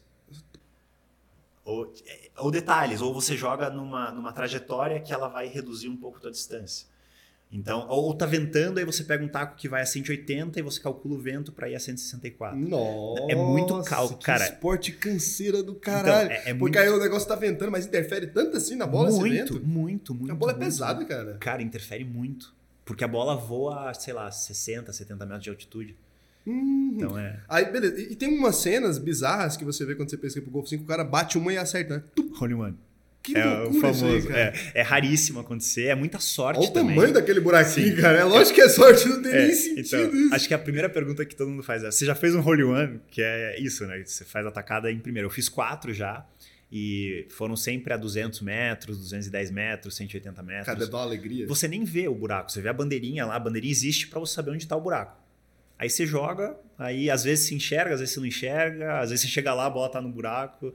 E é, e é raro acontecer, é muito raro acontecer. Nossa. Mas é muito legal. É, deve ser muito louco, É, né? muito, é tipo o highlight do jogo, assim. Aí o cara que faz Holy One, a tradição é ele pagar o bar de todo mundo no final do jogo. Ah, mas já então- deu sorte demais. É, Agora então, tá é. um pouquinho de azar, Aí depois existe até da vida. seguro de Holy One. Você faz um seguro, porque se você fizer, os caras te dão, sei lá, 20 mil reais pra você pagar a conta do bar depois. Ah, mas é de todo mundo, literalmente. É, é. Tem gente que é mão de vaca e não paga, ou tem gente que não tem poder aquisitivo suficiente e não paga. As pessoas entendem, mas quem tem, paga o restaurante inteiro. Nossa, Tem cara. uns loucos que Ah, fazem então é uma festa. merda acertar isso É, aí, né? então é Você pior, nem é comemora. Eu não ia comemorar, não. Porra, 20 mil dólares de seguro pra Cara, isso aí. um deles eu tive sorte que o torneio que eu tava jogando tinha um seguro. E aí eu fiz o Holy One no torneio e esse seguro pagou. E eu não- nunca fiz um seguro pra isso, né? É, até porque nem tinha dinheiro pra ter um seguro desse. Aí os outros foram em torneio, torneios oficiais, e aí não tem tanta festa assim, porque a galera tá competindo, não quer É, beber um muito. contra o outro, né? Não então, aí não tem muita amizade. assim. Tem amizade, Mas mas. tem cara que joga bebendo, né? Eu já vi. Sim, sim. Profissional não. Profissional não, né? Mas no dia a dia Normal, né? O cara tá ali. Mas deve ser horrível de mirar coisa bêbada. Eu não fico imaginando. Cara, que- tem, tem níveis, né? Se você toma uma, duas cervejas, te ajuda, porque você Que fica dá- mais a relaxado mão fica tal, menos você se preocupa menos, mas se você tá embriagado. A mão fica menos trêmula. Tem cara de É. cirurgião que Sim. o cara usa álcool pra, pra É, mão firmar. Mas é tipo pouquinho, né? O cara É. bota uma dose ali só pra. Não pode se embriagar. pra- né? Não, não. É uma meia dose, né? É, eu lembro, é, falando disso, a gente veio Mão com umas de cirurgião. histórias, né? É, a gente estava jogando um torneio lá em Curitiba quando tinha 19 anos, era um torneio é, júnior juvenil. E aí no sábado à noite a gente foi pra festa, era meu aniversário, no sábado à noite. E aí era um torneio que era importante, mas nem tanto. Aí a gente falou: ah, vamos pra festa, vamos comemorar. Estamos amigos de outros países também lá jogando. Aí, cara, a gente voltou seis da manhã, bebendo muito. Nossa. E aí ia começar o jogo às 8 da manhã. Não deu tempo nem pra dormir, tomou banho e tal. Eu lembro jogando os primeiros buracos tonto, cara. Tonto. Eu não, não- não- assim, não conseguia calcular. fui, fui dando um jeito e ganhei o torneio. Você ganhou o negócio? Eu ganhei o torneio. De ressaca, jogando- que não é De nem ressaca, bêbado. não. Eu não cheguei a ressaca. Eu ainda estava. Ainda estava bêbado, Ainda nem estava chegou a bêbado. ressaca. Ainda estava Caramba, tá vendo aí o segredo? Faldo do- Series 2019, acho. Era um Caramba, torneio internacional. e- Cara. Nossa, e deve dar muita raiva você o contar pior- pra alguém que você tá jogando o bêbado e de ganhou tudo- pessoa. O pior de tudo, o jogo são 18, 18 buracos que dura mais ou menos 4 horas, 4 horas e meia. E eu empatei com um grande amigo meu, o Becker, que é aqui de São Paulo, que nos apresentou a minha esposa. Empatei com ele e a gente teve que jogar mais 5 Oh, buracos extras para desempatar. Então eu tava. Já, já, já não tava mais bêbado no final do jogo, mas tava exausto, não tinha dormido. Cansado, tava, né? Nossa, e ele tinha ido pra festa comigo. Então os dois jogaram muito bem, empataram em primeiro e foi pro desempate. E eu acabei ganhando dele. Cara, que absurdo, cara. Mas são histórias assim, exceções. Aí quando eu vi. Isso, isso eu era ama- amador ainda. Eu tinha 19 anos. Eu virei profissional aos 22. Aí não, aí era. Aí é mais sério. Aí é bem mais sério. Porque você tá jogando não. pra pagar tuas contas, né? Nossa, realmente. É porque muda muito, né? Tudo que você vai fazer ali meio que por, por lazer, né? É uma Muda coisa. muito. As pessoas. Passado. É aquela coisa. Trabalhe com o que você ama e você nunca mais vai amar nada. Porque você você não vai Aí trabalhar na vida. Não, eu tava falando com, com o Villegas ali antes de entrar aqui no podcast. E ele perguntou: Ah, você joga? Você gosta de jogar? Eu falo, cara, faz dois anos que eu não jogo. Faz dois anos que você não joga golfe? Não gosto. Pô, então você não gosta de Não golfe gosto. Realmente. me me convida pra jogar, eu vou arranjar uma desculpa pra não ir. Caralho, tomou birra. Tomei Mas birra, isso- peguei uma, uma versão e assim, é, como eu não treino mais, o meu nível é muito pior do que era. Eu sei o que eu era capaz de fazer, aí eu tento fazer a mesma coisa e. Ah, mas não tá treinando, não tá é, jogando. então, e aí eu não- fico frustrado e joga mal, aí não, não gosto. Tá lá, cara, foda-se, eu gosto, não vou ficar gosto. jogando isso aí, não. Prefiro fazer outra coisa do que jogar. E o que que você gosta de fazer de hobby assim, de boa? Cara, eu gosto muito de fumar charuto. Muito. Ah, melhor que É, jogar é, mais, mais tranquilo. É, Dá pra fazer as duas coisas. Dá, inclusive. É, eu gosto de todos os esportes. cara. Me chama pra jogar um esporte, eu gosto, fora o golfe. Então, gosto de jogar tênis, gosto de jogar futebol, sou uma negação, mas gosto de jogar. É... Putz, eu sou muito de esportes, assim, cara. Cara, nunca Muito. fui bom em nenhum esporte. É. Eu não sou bom em nenhum esporte. Mas tipo assim, não é que eu não sou bom, eu sou horrível em qualquer coisa que exija desempenho físico. Horrível, horrível. Então, eu, eu não sou. Assim, eu, eu tenho o meu jeito, tenho, não sou excepcional nos outros, mas gosto muito de jogar, cara. Muito. Jogo paddle também, não sei se você conhece o que, que é. Jogo não, né? O que, que é paddle? Paddle é uma mistura de tênis com squash. Pô, tem um monte desses esportes que é uma mistura de tênis É, com tipo, badminton. Beach tênis, badminton. Pô, paddle. badminton tinha que ser proibido. Se você joga badminton, desculpa, É. mas é, é, é um tênis com uma bola fofa, pra quem não sabe. É tipo isso, você joga um tênis É, que é não impossível. jo- Tem que não ser rápido pra um caralho, porque É. não, não tem aquele... É, o pingar da bola nem nada, Sim, né? sim, é um sim. negócio muito doido. Assim. Não, mas e agora? Bom, agora eu tô com um filho de nove meses, então tá zerada a minha programação fora de, de trocar a fralda e, e tentar dormir nos Pô, tempos todo mundo ao meu livres. redor tá tendo filho, cara. É- Já já é você, absurdo. cara. Cara, eu tô, tô para. Vou te convencer. Troquei uma ideia com o Pete. Eu tentei, o Pete é o cara. É, ele que- tá com- Tá, tá com o filho Tá agora o filho também. Aí fui trocar ideia com ele, porque o Pitão também bebe igual eu e tal. Eu fui trocar ideia com ele, porque eu falei: se o Pete não me convencer, ninguém mais convence, não. Não sai convencido, não. Não, não te mas Não. ele tentou te convencer ou não? Não, eu, eu me, me esforcei pra ele tentar me convencer. É. E não ele não foi, queria. o não Pete foi. não é pregador da palavra do É. pai, não. Mas aí quando eu irritei ele ali, ele me, me pregou a palavra Cara, do pai. mas é muito louco. É muito louco. Muda a vida. É, eu- eu- vida. É, As pessoas falam isso, mas também não Sim. dá pra arrepender. Você vai falar o quê? Não muda É, nada. então, eu não. vou devolver agora. não Não tem gostei. É tipo a Amazon, né? Nos Estados Unidos. Não gostei de Você vai falar o quê? Depois já fez Não, a merda e fala, pô, agora é isso, não tem o que falar. Cara, mas é, é sensacional, assim. Dá pra ver, até brilhou o olhinho. É, ó. então. Tá na câmera ali, deu uma brilhada no olhinho. É muito loucura. legal, muito É, legal Como é que chama seu filho? Noah, tá fazendo nove meses hoje. Eu tinha perguntado já, era só pra você falar. É. Tem um porquê que você escolheu esse nome? Cara, a gente gostava de nomes curtos, não é religioso, não é, não é, né? A Arca de Noé e tudo mais é um nome religioso, mas não foi por isso. Assim. A gente gostava de nomes curtos, simples, e a gente foi escolhendo um nome que fosse bom nos Estados Unidos e aqui, porque tem isso de, de pronúncia também, A né? pronúncia, né? Então a gente Noah é gostava- bem comum aqui agora também. É, então, é comum, a gente descobriu que é comum depois que deu pra ele. né? Ah, meu nome é Noah, o nome do meu filho é Noah, ah, o nome do meu não sei o que também Sim. é. Tem vários E até. Naya, que é o feminino do Noah, que Ah, agora é? existe. Aham. Interessante. Aí a gente tava Adam, era uma outra opção. Adam é bom, hein, cara? Então, eu gosto bastante também. Ah, Aí a gente gosta de Liam, mas Liam aqui, Estados- Nossa, aqui Liam no Brasil fica complicado, cara. Então a gente tinha que pensar um Vai nome que, Liam. que- É, Liam, aí fica estranho. Não é muito legal. Não é legal. É tipo Brian. É, Brian, Brian. Brian. Pois é. Aí, então, a gente precisava de um nome que fosse nos dois, mas eu deixei minha esposa escolher. Ah, ela escolheu um ela nome. escolheu. Você pensa em voltar pro Brasil um dia? Não, cara. Não quer voltar. Não. Curtiu. Assim, agora com o nosso filho, a gente pensa um pouco mais em ficar mais perto da família, mas a gente pensa em viajar mais pra cá do que mora- morar aqui em si. É, uma vez que você mora lá, cara, se você se adapta à cultura de lá, é muito difícil voltar.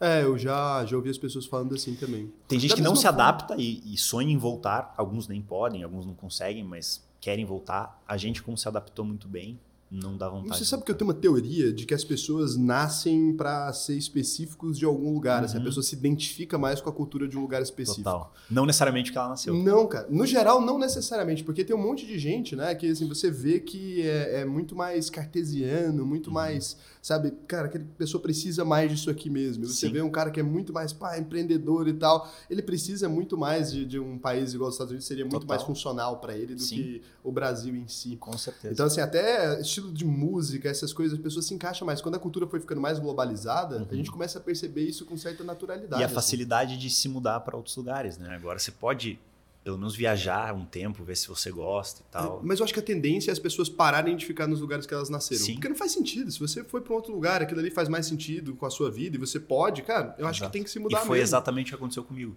Eu sou um cara muito mais, assim, certinho com as coisas, sabe? Então, e, e os Estados Unidos tem muito disso. Tipo, seguir as regras e não furar fila e não fazer umas coisas. E, e eu me identifiquei muito com isso e eu, eu sou meio chato, então eu, os Foi- caras... foi bem. Foi, foi bem, foi bem. Ah, os Estados Unidos nem é um país tão rigoroso com regras. Assim. Acho que se a Não, não, for- ele é um rigoroso saudável. Tipo, se a gente É for, eu o fui pra Coreia do Sul jogar uma vez, eu me senti um alien lá. Aí, você- um pessoal Cara, mais rigoroso? É tudo assim, quadrado. Aí, eu Tipo, lance. a fila pra entrar no avião é uma fila perfeita, certinho. Aí chega na hora da- do, do- do- do- lugar onde passam as pessoas, a fila vira assim. É, é assim, é uma organização milimétrica. Eu- eu não gosto disso. Então, Eu pessoas eu não odeiam e, e eu me senti desconfortável também. Então é um extremo, o Brasil seria um outro extremo, a fila do, do, do- do avião. não, nada todo mundo Mas eu chega. sou a favor disso. Tipo É, assim, então. as mesas na calçada, foda-se. É. não, Então não são sou dois muito- extremos. Os Estados Unidos tá um, é um meio termo que me agrada bastante. Faz, faz sentido. E meu irmão também morou na Alemanha, ele fala que o pessoal é bem mais rigoroso mesmo Sim. com essas coisas assim. Tem. Mas o pessoal é bem da zoeira no- nos Estados Unidos. O, o pessoal acha que os americanos são super sérios. E não são, né, Não. cara? A galera é bem da zoeira mesmo. É um É. povo bêbado e tal. Tem umas Sim, coisas sim. até diferentes, assim. Cara, a parte de bebida lá é muito séria. cara. Principalmente o pessoal mais jovem que vai para a faculdade, lá você só pode beber a partir dos 21. E é muito sério isso lá. Tipo, você não consegue comprar quando você tem menos. Aqui no Brasil, não. Aqui no Brasil, você tem 17, você vai lá e compra. O pessoal não, nem, nem olha a tua identidade e tal. Lá, não. Lá você tá num restaurante com seus pais, você pede uma cerveja, os caras pedem tua identidade. É, porque. é 21 ele... e não tem discussão. E não tem como, não? E aí a galera vai com 17 para a faculdade e na faculdade você consegue acesso, você consegue comprar porque tem um amigo mais velho que compra. A galera vira enche o peteco, né? cara, enche a cara. Mas eu acho as pessoas até razoáveis, assim. Os policiais, teve uma época, né? Eu tava em Los Angeles. E aí eu tava num lugar que não pode fumar. Não sei por que razão, uhum. tava num lugar que não pode fumar. Mas eu entrei na, na distribuidora lá, só que eu não vi. Tinha só, não era uma placa visível. Tava uhum. uns avisos escritos. Não é igual aquele, tipo, assim, com, uhum. com um cigarro, né? Uhum. Igual tem mais popular. Só tava escrito no smoke, sabe? Uhum. Eu acho uma coisa assim. Só uns quadradinhos amarelos num, num canto de uma calçada.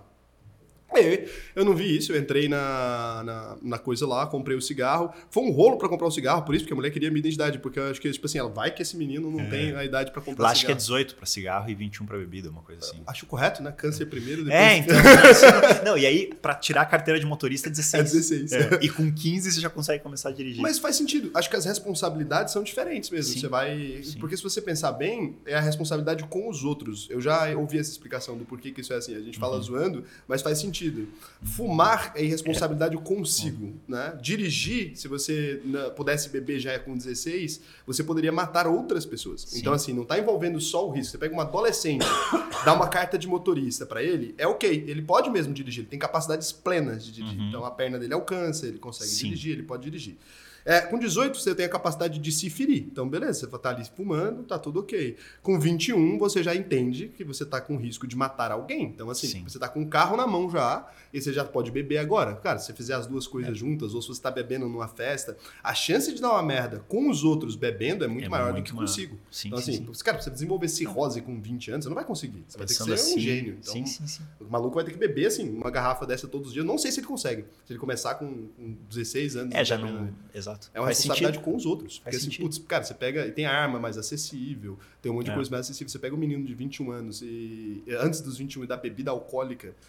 Putz, combinado a todo o resto. Né? Combinado Exato. a todo o resto que você deu para ele de liberdade individual ali, você Sim. colocou um monte de gente em risco. O menino é verdade. Nunca tinha pensado caramba, nisso. Então, Mas, assim, nas faculdades, a gente teria acesso. Mas aí tá num ambiente também um pouco mais restrito. Mais eu controlado, acho que até, exato. assim, é. putz, você tá dentro de uma faculdade ali, esse menino tá numa zona de controle, porque todo mundo sabe é. que tá cheio de jovem naquele lugar, tá numa zona de controle mais restrita, assim, é, as coisas até sentido. são coerentes, a lei nunca é muito absurda.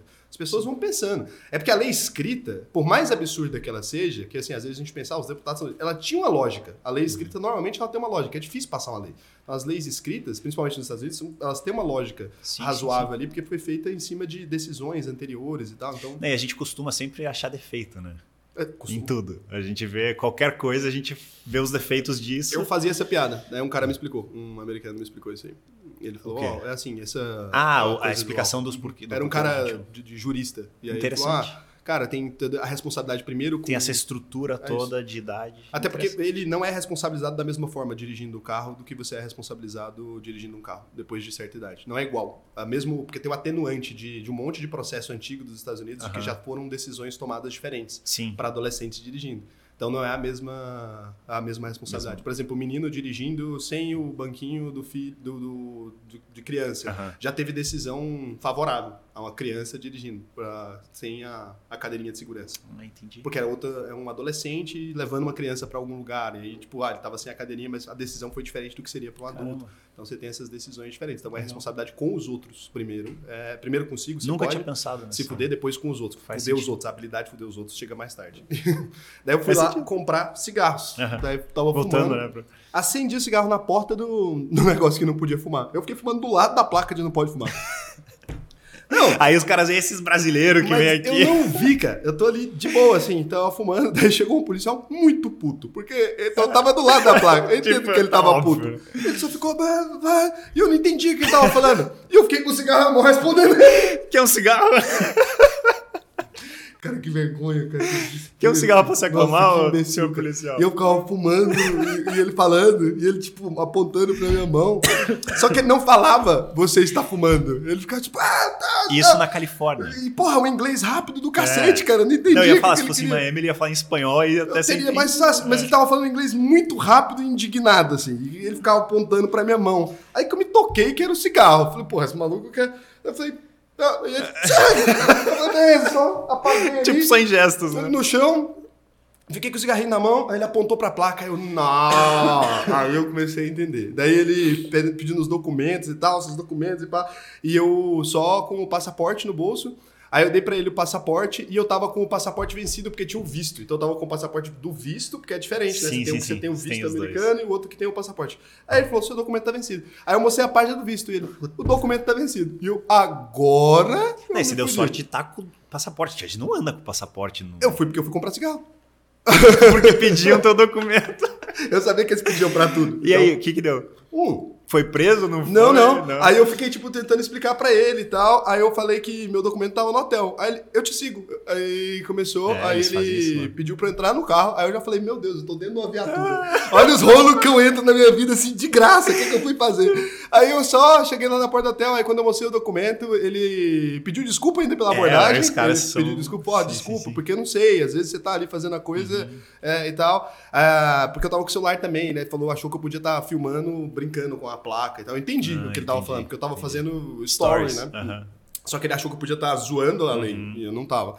E aí ele. Faz tempo isso ou não? Cara, faz, foi em 2019, acho, 2019, ah, por aí. Faz, faz, faz, tanto tempo não. Aí ele só pediu desculpa pela abordagem e nem brigou comigo, é, não. Isso, ele cara, entendeu, ele falou: Ó, oh, foi mal, eu sei que você não, não entendia. Então, lá é bom isso, cara. Se você tá fazendo a coisa correta, se você não eu tava, tava incorreto. Não, mas se você tava incorreto sem saber e é. depois é. você consertou, os caras te respeitam.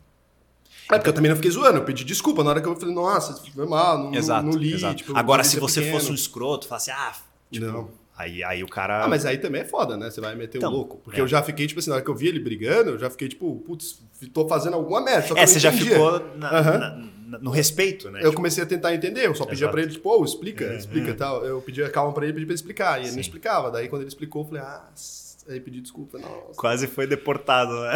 Cara, que burro, né? Nossa. Mas aí eu achei que, por exemplo, as pessoas pensam, né? Sempre falam que são truculentos e tal. Cara, achei ele bem razoável. Não, porque é, eu era de outro é. país e nada a ver, fazendo merda mesmo. Deliberadamente Sim. fazendo merda. Porque... Na frente da placa ali. Na frente da placa. Tirando selfie ainda. eu era imbecil, teoricamente ele tinha todo o direito é, de me prender mesmo. Putz, essas histórias. Nossa, é, eu já, já me fudi assim algumas vezes, em é. diversos lugares. Assim. No Chile também eu tava bebendo e não pode beber de manhã. Sério? As leis doidas, cara. Não pode beber de manhã.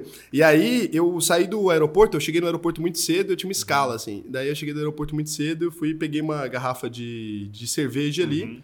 E dentro do aeroporto, peguei na sala VIP do aeroporto, ninguém falou nada. E eu não vi, porque se era uma lei, né? Devia um cara, a mulher não deveria ter me servido, sei lá, acho que não Sim. pode vender. E aí ela me vendeu. É que aeroporto meio que não tem é que não vendeu, né? Ela, eu peguei que era Sim. sala VIP, então acho que talvez por isso que eu tenha uhum. conseguido. Aí eu tô saindo bebendo, assim, na rua e tal. Aí vem esse cara. O, o policial, o, não. O policial, gritando. Não, você tem histórico policial. Gritando em espanhol. Internacional. Mas esse foi muito engraçado, porque aí ele começou a gritar comigo em espanhol, assim.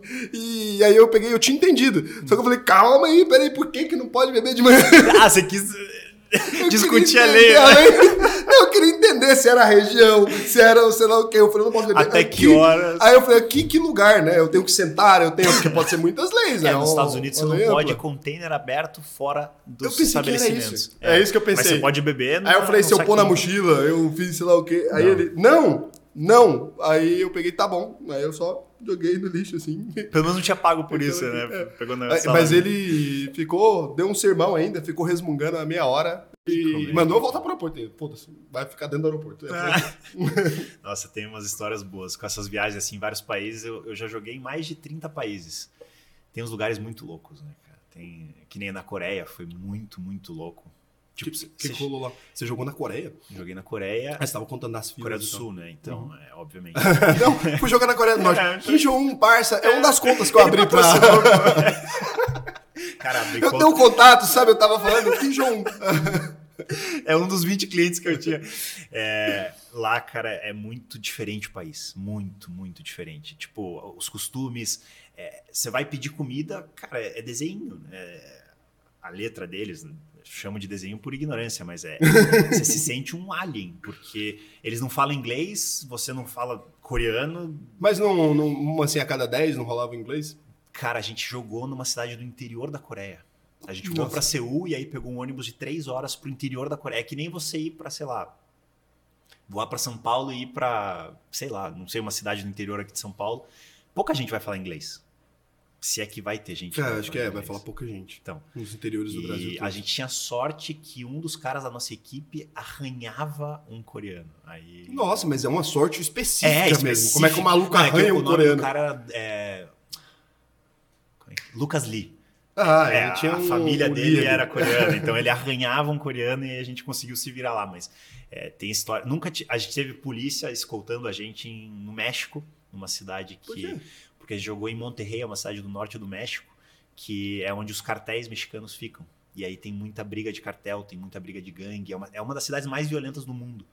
E aí a polícia escoltava a gente do clube pro hotel, do hotel pro aeroporto. Então é, era bem perigoso. Assim, era uma época que estava bem é, sério esse conflito de gangues lá do México. Enfim, Caramba, algumas experiências interessantes. E aí, depois disso tudo aí, então, Coreia, México, cara, você viajava muito para jogar. Foram 32 países já. Puta que pariu, cara. É, é. é golfe é um esporte maneiro, pelo menos pra isso. Você é, eu conheci. Então, mas aí que, aí que tá, eu não conhecia o lugar. A gente chegava no aeroporto. Mas conhece o restaurante do É, hotel, não, esteve lá, lógico. e comeu o picadinho do chefe Conhe... do Exato, exato. Conversou, conversou com o pessoal de lá, mas você não conhece os pontos turísticos, você não viaja, você não faz turismo. Você vai do clube pro hotel, do hotel pro clube, do clube pro hotel e do hotel pro aeroporto. Então você fica só naquela bolha. Mas já fui para muito lugar diferente, cara. Isso, Nossa, isso foi bem legal. Né? E, e, aí, além de México, Coreia do Sul, que país mais você foi? Assim, ah, desses diferentes. América Latina toda. Assim, é, fui para Equador, Chile, Argentina. Putz, tem gente jogando golfe em tudo quanto é lugar, a gente não tá lugar, vendo. Cara, tudo... Caribe tem muito. Fui já para a República Dominicana, ah, República Dominicana Bahamas. É, Costa Rica. Já me ferrei também na República Panamá. Dominicana. Panamá foi bem legal, cara. Panamá. Panamá, cara, Panamá é conhecido do sistema financeiro é, mundial, né? Muito. Paraíso fiscal. A gente abria várias offshores lá. É, Panamá é conhecido. Aí fui para Holanda, é, Inglaterra, Escócia. Escócia. Escócia é a cara Escócia do golfe. é o berço do golfe. É, mas é a cara do golfe mesmo. O, Você falou Escócia, eu pensei golfe. É o escocês com a boina lá e tal. Então a o golfe surgiu lá. Surgiu lá. O golfe surgiu na Escócia? Existem vestígios de um esporte similar na China alguns séculos antes, mas o golfe que a gente conhece hoje surgiu na Escócia. O golfe é um esporte antigo? 1600, se eu não me engano, na Escócia. Ah, então é por isso que tem jogador de golfe pra caramba nos Estados Unidos. Então sim, deve ter sido sim, da... sim. Porque... É, Inglaterra, Escócia, Reino Unido e Estados Unidos são, são os principais polos. Hum, é, porque, mas também teve muito escocês que foi para os Estados Unidos, né? Tem Sim, é, é migração escocês forte. e irlandês também. Tem muita gente, né, irlandês, escocês, que foi para os Estados Unidos. Por isso que é dessa, dessa região. Saquei, porque eu tava tentando entender o que, que os Estados Unidos é. tinham a ver com golfe ali. Agora, é, agora é a maior potência de longe. É. De longe, de longe. Mas eu não sabia como é que tinha. Eu sabia que os maiores atletas é, tudo influência tem nome inglesa, né? Influência inglesa. E para empreender, aí você começou lá o Investidor Sem Fronteiras, sim, né? Sim. E, cara, você começou fazendo conteúdo ali, você tinha a pretensão já de, de fazer aquilo, daquilo um trabalho? Cara, então, forma? a minha esposa trabalhava online já, já tinha milhares de clientes, de, de alunos e tudo mais, então eu vi o potencial daquele mundo. E aí eu na Merrill tinha 20 clientes. Eu, escalar mais. Eu falava, cara, eu estudo todo dia, eu me especializo em investimentos, investimentos globais e eu ajudo 20 pessoas. É, não é... é eu tinha um salário sensacional no banco na época, mas não. E aí eu via a minha esposa com liberdade para fazer o que ela queria, para atender do jeito que ela queria. E no banco tinha muito compliance, muitas regras, muitos limites. E aí eu falei, putz, e se eu fizer o online falando de investimentos no exterior? Porque era o que eu fazia na Merrill.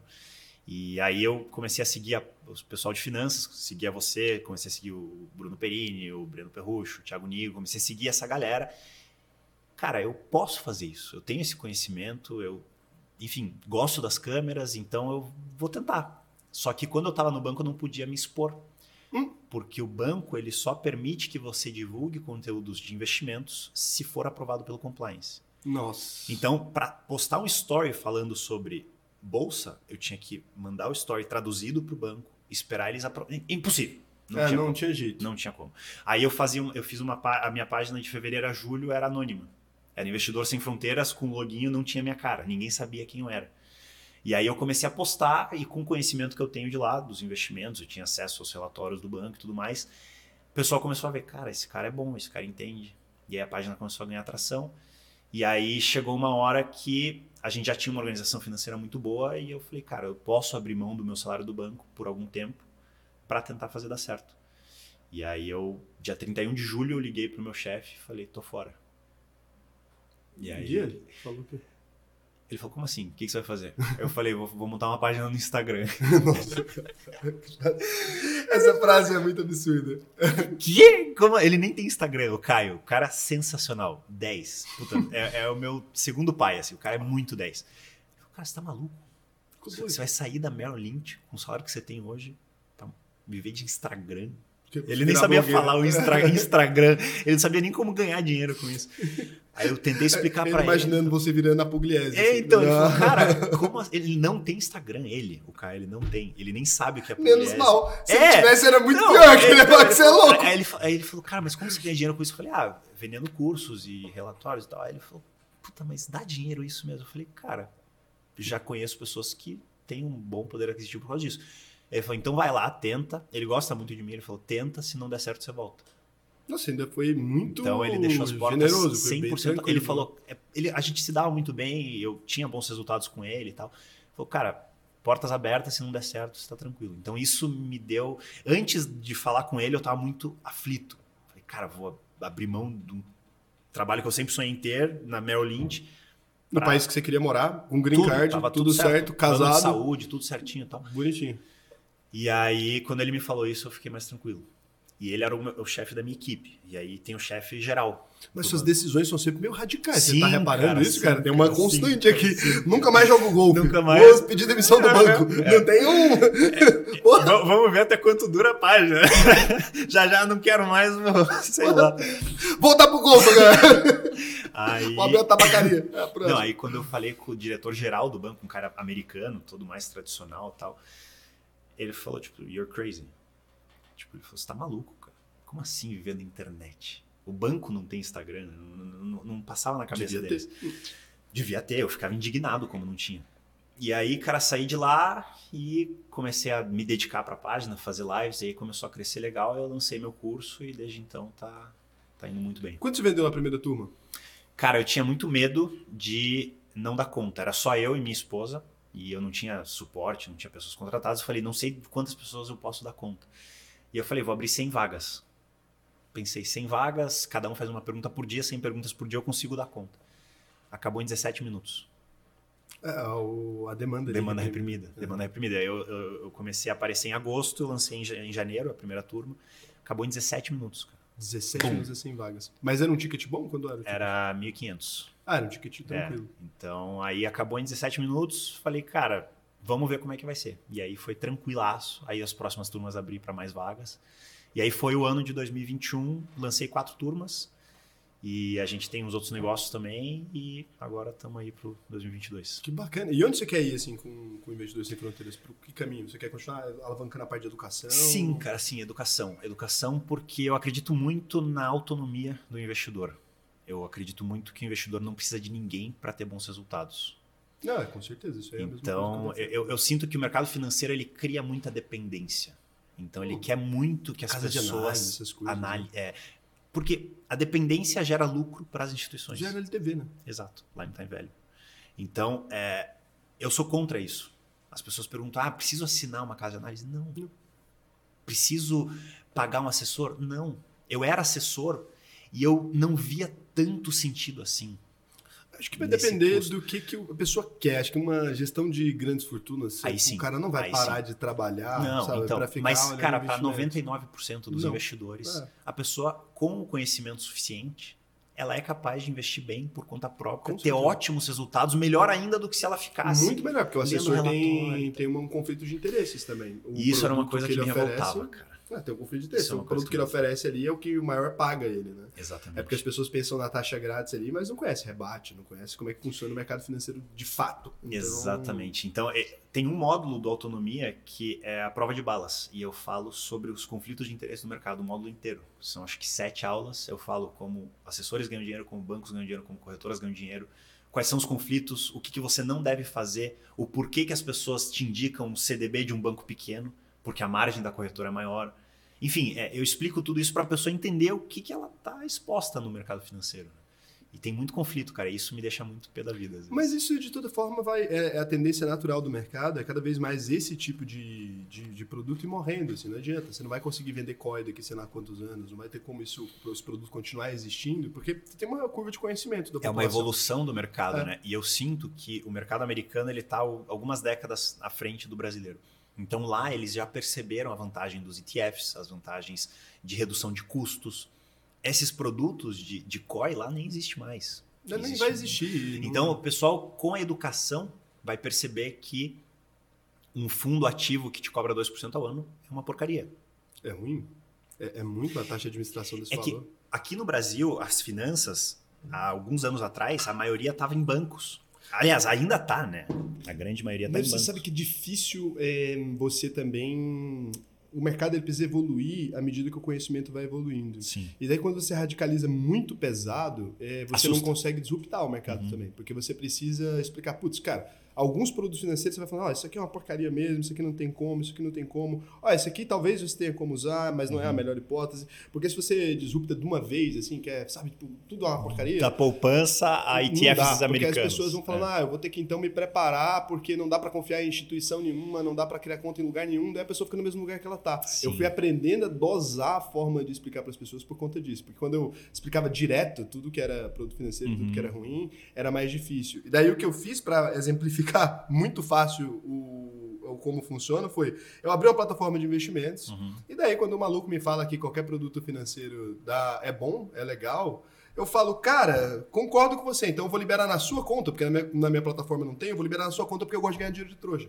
Daí a pessoa Aí o cara e fala, pega no caralho, bolso, mas né? por que, que você tá fazendo É, isso então? é. Falei, é, você tá achando que é, o produto é bom, eu concordo com você, só que é bom pra mim. Aí se você quiser, você E pode. sabe que o pior, cara? A gente tem muita mídia em cima de produtos ruins que são bons para as corretoras, para as assessorias, Com sistema, certeza. Porque são eles que estão fazendo esse É, marketing. que sustenta a ideia da, da Então, corretora. é, COI, eles veem só os pontos bons. Fundos ativos caríssimos, eles veem só os pontos bons. Só ponto bom. Então, a pessoa que é leiga e chega nessa informação, uma instituição financeira regulamentada falando que é bom, vai lá e acredita. É, é igual os bancos antigamente. Exato, Putz, o banco exato. pega ali e vendia qualquer investimento pela confiança Cara, que a população tinha. Antes era, era, era sair do banco porque o banco tinha muito conflito. Hoje, cara, grandes corretoras têm muitos conflitos. Tem muito conflito. Muito- Tem... Parece banco, cara. Virou, Parece, virou, virou branco, banco. virou gerente com meta de vender COI. A mesma coisa. Tipo, é, é coisa. título de capitalização melhorado. É, foi, foi, é, é isso, eles chegaram até metade do- da melhoria do negócio e não terminaram o caminho, né? Por quê?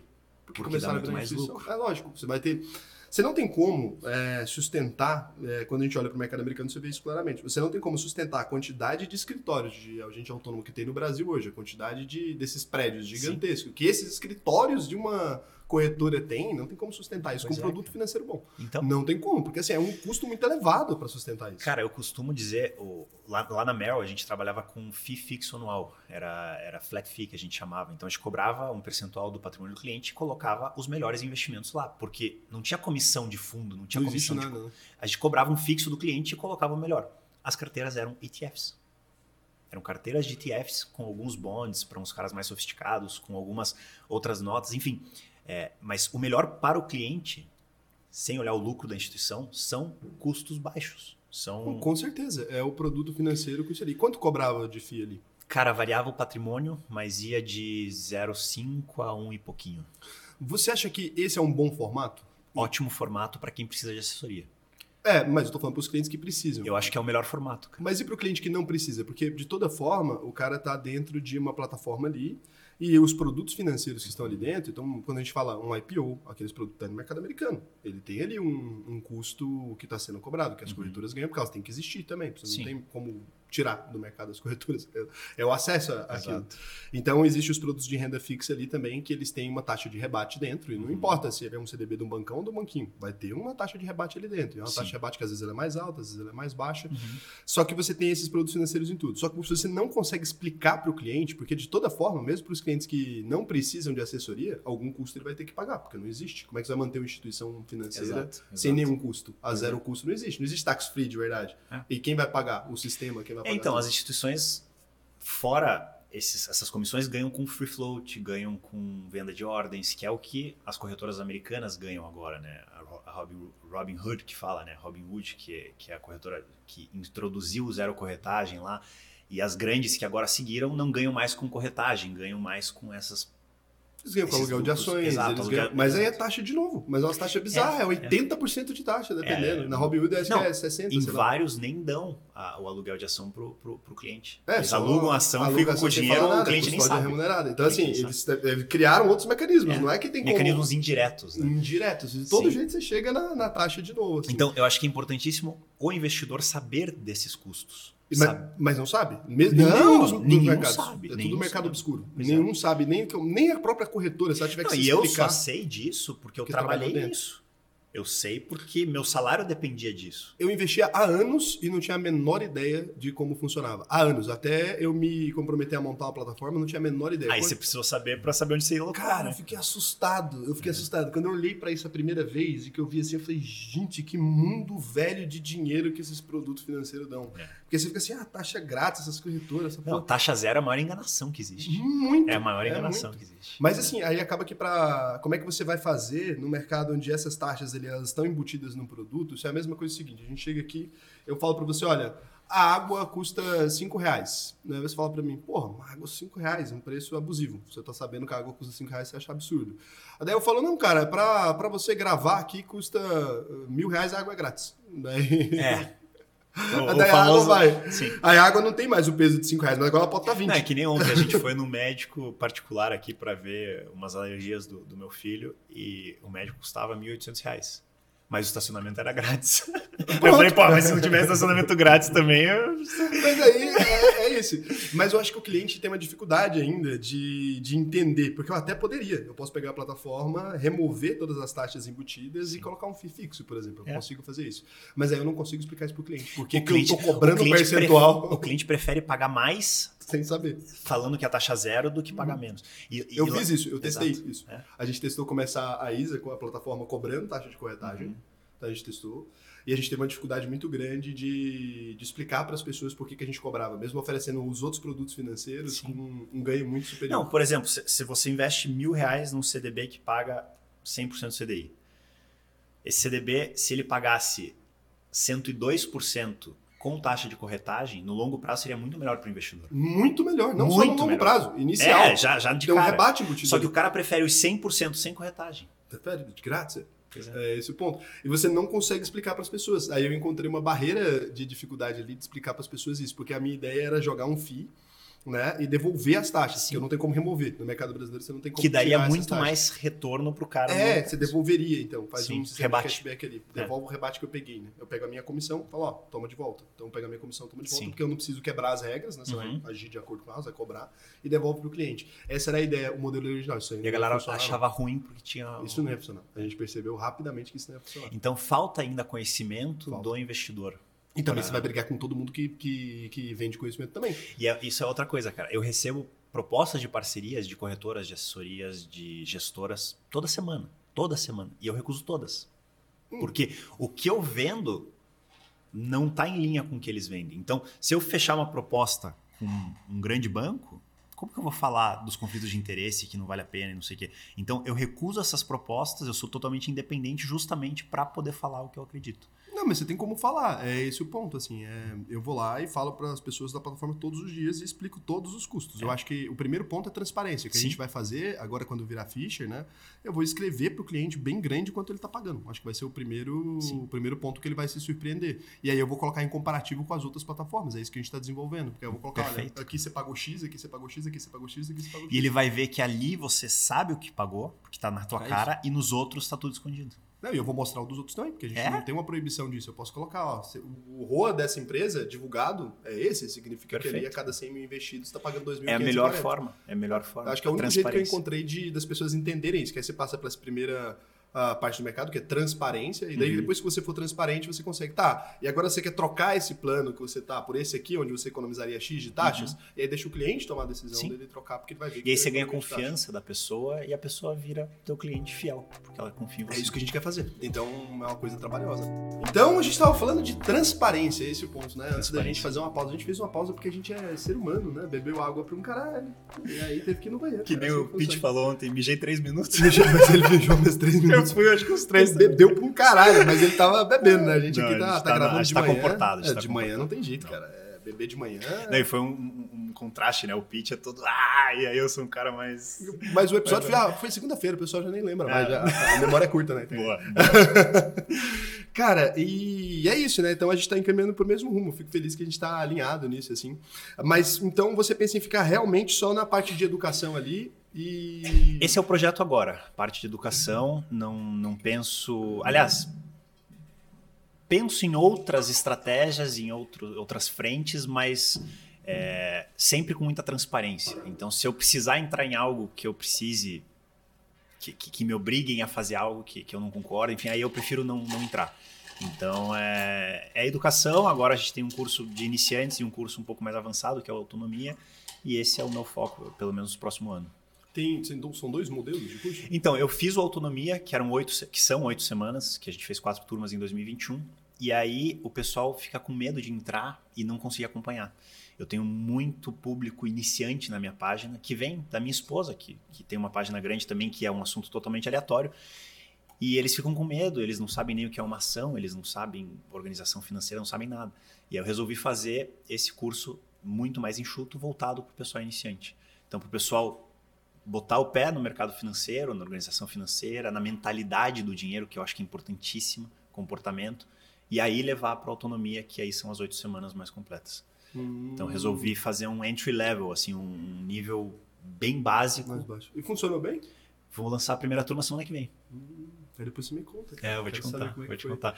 Então, tô animado. é, vai ser, serão quatro encontros ao vivo de duas horas, onde eu vou ensinar o básico do básico. E aí, depois desse curso, quem se sentir confortável e quem gostar vai para autonomia. Hum, que faz muito sentido. Que É. aí você consegue pegar a pessoa ali do nível mais básico e ensinar pra ela Exato. coisa. Porque no autonomia, as duas primeiras semanas são organização financeira, autoconhecimento, definição de objetivos, coisas mais básicas. Só que na terceira semana a gente já está falando de beta, já está falando de risco de, de ativos, já está falando de construção de carteira. E o pessoal que nunca viu esse mundo toma um choque, né? Toma um choque. É, Então, eu tenho o mesmo problema. assim. É, eu te, aquilo, fez um aquilo que você falou de, de, de não, não ser muito drástico no conhecimento, eu, é, foi um ensinamento para mim. Porque eu quero tirar a pessoa da poupança e fazer ela ter uma carteira global Não diversificada. Não é assim que faz. Então, eu preciso, eu preciso dar uns passos para trás e pegar na mão da pessoa ne- nessa evolução. E é isso que eu quero fazer com princípios. E você tem um risco maior ainda, que pra mim é o risco que eu demorei a perceber, que é da pessoa achar que sabe algo. É, Dunning esse é um Kruger. conhecimento muito grande, assim. Porque como ela consome aquilo ali, às vezes o cara tem uma conta numa corretora, ele tem ações ali dentro, você pergunta, você sabe investir? Sei, sei pra caralho. E daí você vai ver o que, que o cara tá fazendo. Eu peguei, antes de criar o VP, eu fui entender o que, que as pessoas estavam fazendo ali. Uhum. Você olhava pra pessoas que investem, e você olhava ali, e aí falava assim, cara, é um show de horrores sua carteira. E o cara acha que é o Warren Buffett. Incrível, é. E aí, É. lógico, quando a bolsa tava subindo, putz, tá, tá tudo rolando. Na hora que a coisa tá dando um problema ali, aí também ele percebe que, que tá fazendo tudo errado. Sim. E eu fui percebendo que algumas pessoas dessas tinham passado por cursos de investimento. Só que o que acontece é que o cara vai do, do, do- do zero ali a, a, a, sei lá, o 100% em, em Uhum. quatro horas, né? Porque o cara às vezes grava um curso que é básico, mas É. não deixa o cara absorver aquilo, Sim, porque sim, sim. eu divido o curso num tempo de espera também para o cara poder absorver a informação na cabeça dele. Uhum. E aí ele vai ficando um pouco menos é, corajoso. E eu faço, inclusive, uma avaliação de perfil. É, eu acho muito começo- interessante isso, cara. É muito doido. Eu faço avaliação de perfil no começo para ver o que, que o cara tá exposto ali. E sempre, Uhum. sempre, no primeiro módulo, eles fazem a mesma avaliação. No primeiro módulo dá assim, agressivo motherfucker, que é, uma, é um, um nível. Eu coloco lá os níveis de investidores e Aham, tal, eu coloco perfil. com alocação, mas eu fiz um bem mais completo do que alocação de corretora, né? Eu explico pro cara ali como é que Eu tá. costumo falar que aqueles relatórios para definição de perfil não servem para nada. É ridículo. pra Não lá. serve para nada. E no segundo módulo da autonomia eu ensino como definir o perfil. E leva em consideração fatores muito pessoais da pessoa. É, esse que é o ponto, porque ninguém define perfil com base Respondendo 10 perguntinhas online, cara. Isso me revolta. ah, e você é conservador porque você respondeu essa pergunta desse jeito. E aí tem, existem estudos que mostram que dependendo da hora do dia que o cara faz, ele vai ter respostas diferentes. Só do cara tá com fome. É, o cara tá com vontade de ir no banheiro, ele vai responder diferente. Eu provavelmente tava falando pior antes porque eu tava super apertado. Então, é, é muito é muito frágil você definir um perfil de investidor baseado nessas, nesses questionários. Não, você tem uma diferença gritante. Eu faço no primeiro módulo, quando eu faço no último, ah, muda completamente. que eles têm um conhecimento muito maior do que tinha no começo, a certeza é muito menor. É impressionante. É, eles têm certeza de tudo que eles querem no primeiro módulo. No módulo 1, sabe tudo que quer. No Sim. último módulo, depois de passar por todas 120 caralhadas de aula, o cara, não, eu não sei muito bem. Sim. Você fala, como assim não sabe muito bem? Você já viu o Dunning-Kruger Effect, né? Já. Então, o... é aquele gráfico que aí você tá no monte dos estúpidos, que você acha que sabe muito, mas você não tem experiência nenhuma, e aí a partir do momento que você vai ganhando conhecimento, você vai percebendo que você não sabe nada, e aí lá na frente aí você começa a ter humildade e começa a entender melhor, e aí... E nunca chega na curva de certeza nunca, que você tinha Nunca você, você chega no pico dos estúpidos. nunca, nunca. Você sabe de onde veio isso ou não? Não. É, acho que foi em 1994, um cara assaltou um banco, assaltou três bancos seguidos, acho que foi na Filadélfia, nos Estados Unidos, sem nada, assim, sem máscara, sem nada. Ele entrou no banco com a arma, me dá o dinheiro, tal, foi pro próximo, tal, assaltou os bancos. E aí prenderam ele algumas horas depois. É que ele não era um assaltante, tal, ele roubou os caixas dos bancos. Prenderam ele e ele falou: Como assim vocês me prenderam? Como vocês descobriram quem eu era? Eu tava com a cara coberta de limão. Que? Aí ninguém entendeu nada, né? O cara era um químico, fajuta, óbvio, e aí tem uma reação química no limão que se você coloca em determinados é, uma mistura de substâncias do suco de limão que faz com que aquilo se torne invisível para certas câmeras. E aí o cara com esse conhecimento, ele achou que se ele pusesse suco de limão na cara dele, a cara dele ficaria invisível para as câmeras do banco. Então ele tinha um conhecimento que ele achava que era super hiper especial, e ele tava no monte dos estúpidos. E aí Meu foram estudar. Deus, que, que cara burro! É. Ele não testou a hipótese dele então, com a é, câmera do celular pra é, ver é, o que, que, que é o que É que não existia celular na época, né? Mas é o que as pessoas que entram no mundo dos investimentos achando que sabem tudo, achando que vão fazer Pô, tudo certo. Nossa, cara, mas ele podia ter testado isso de qualquer forma. É, não, é muito estúpido, câmera de segurança. É muito, não, o cara devia ter alguns problemas mentais. Ah, também, com, certeza. com certeza. Ele é louco, os caras não é nem estúpido, ele é mas doido. O, o eu, eu tava com suco de limão na cara. É, é um gênio mesmo. Se vocês pesquisarem, vocês vão entender. Se, e, e, foi acho que em 1994. É efeito assim. Dunning Kruger é. no, no Brasil. Você tá, você tá muito americanizado mesmo. Não E tem não- nem jeito mais. É boa. A gente vai colocar um tradutor aqui. Eu tenho, eu tenho dificuldade às vezes com as palavras, mas. Eu tô brincando. é, e, e no mercado financeiro é muito. E qualquer área da vida é muito isso. É muito. É muito isso. Essa coisa que a gente estava falando também da, da fome mudar o perfil, é verdade isso. Tem um Total. estudo também que mostra que os juízes dão sentenças muito mais pesadas quando eles estão com fome. O cara tá com fome e dá uma sentença super pesada ali pro outro. O- a temperatura do dia, se tá nublado, se tá sol, influencia também. Isso daí, eu tô lendo um livro é, do Daniel Kahneman, Noise, que em inglês é. Ué, você falou em inglês. Não, a tradução para português. o cérebro. ele- Barulho, ruído. É, é, ruído, ruído, eles usam ruído no nome. E é, são, são influências externas que modificam decisões importantes. Então, juízes. é, tem, tem tanta, tanto barulho no nosso mundo que afeta a forma com que a gente se comporta e toma decisões que, que é assustador em algumas horas. É assustador. É, mas eu já, eu já percebi que várias, várias coisas, né, mudam a opinião que a gente tem, assim. Hoje em dia, eu- antes eu tomava decisão muito rápido, de qualquer coisa eu tomava muito rápido. Hoje em dia eu não tomo mais nenhuma decisão relevante, minimamente relevante, de, de imediato, assim. Não tomo mais. Sim. Se me falar qualquer coisa, ah, antes eu já respondia logo o que eu pensava. Agora, se é uma decisão que envolve qualquer dinheiro, qualquer quantia financeira, eu já fico, não, vamos... Você Vamos usava ver. muito o sistema 1. É, Não sei falo. se você já leu o, Pense Rápido e Devagar. Não. Ele, é o Daniel Kahneman também, é um psicólogo, prêmio Nobel e tudo mais, e ele teve um- o, Prospect Theory, que é um, um- um artigo que ele escreveu em 1979, que analisa o comportamento humano em relação a decisões financeiras. E aí ele escreveu o livro Rápido e Devagar, separando o nosso cérebro em dois sistemas, sistema 1 e sistema 2. Historicamente, várias pessoas já deram vários nomes para esses sistemas, é, o sistema primata, o sistema intuitivo, e ele de- decidiu o sistema 1 e 2, para ser simples. Como? E o sistema 1 é o sistema reativo, é o sistema que usa é, a intuição, que usa, que, que responde muito rápido. O sistema 2 é o sistema analítico. É um sistema que pensa muito mais, que vê as, as variáveis, que faz cálculos, estudos. Esse sistema 2, ele consome muita energia do nosso cérebro. E aí você se pergunta, qual que é ideal, o sistema 1 ou o sistema 2 para tomar decisões? Qual que você acha?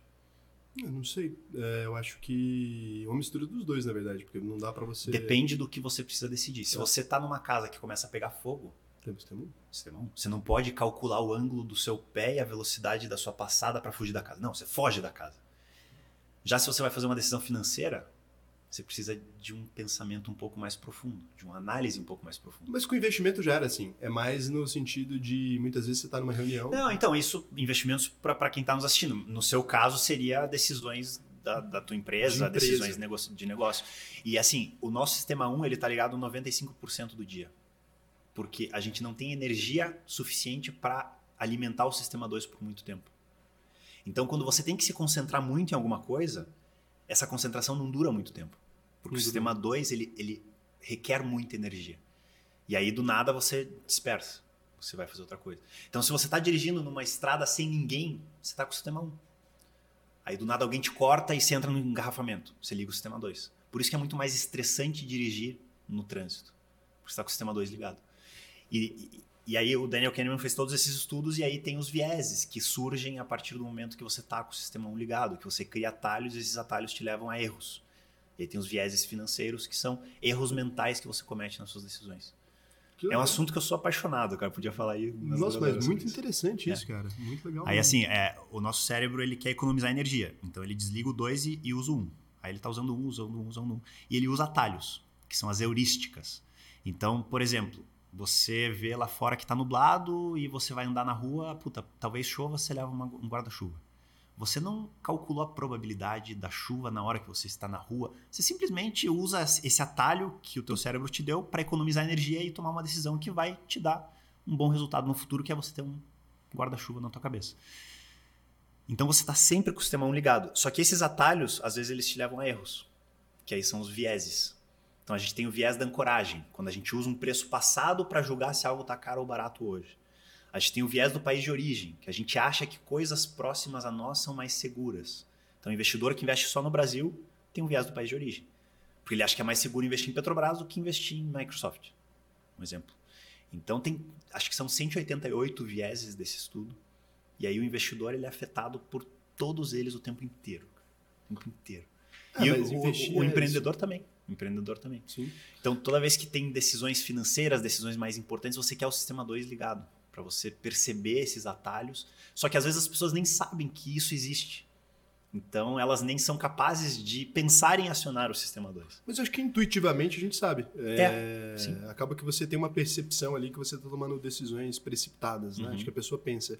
Só que normalmente aí tem o tal do espírito da escada, né? Já viu essa expressão? Não. É, assim, você tá numa briga com alguém, tá numa discussão muito séria, assim, tá, você tá discutindo com alguém, e aí como a discussão tá muito acalorada, né? Você tá respondendo rápido. E daí você não consegue pensar numa resposta boa o suficiente. Aí depois você, você tá na escada, descendo indo embora para casa, falando, se eu tivesse dito é, eu sim, teria sim, ganhado a discussão. Então, quando, quando você tá com adrenalina, o teu sistema 1 tá totalmente ligado.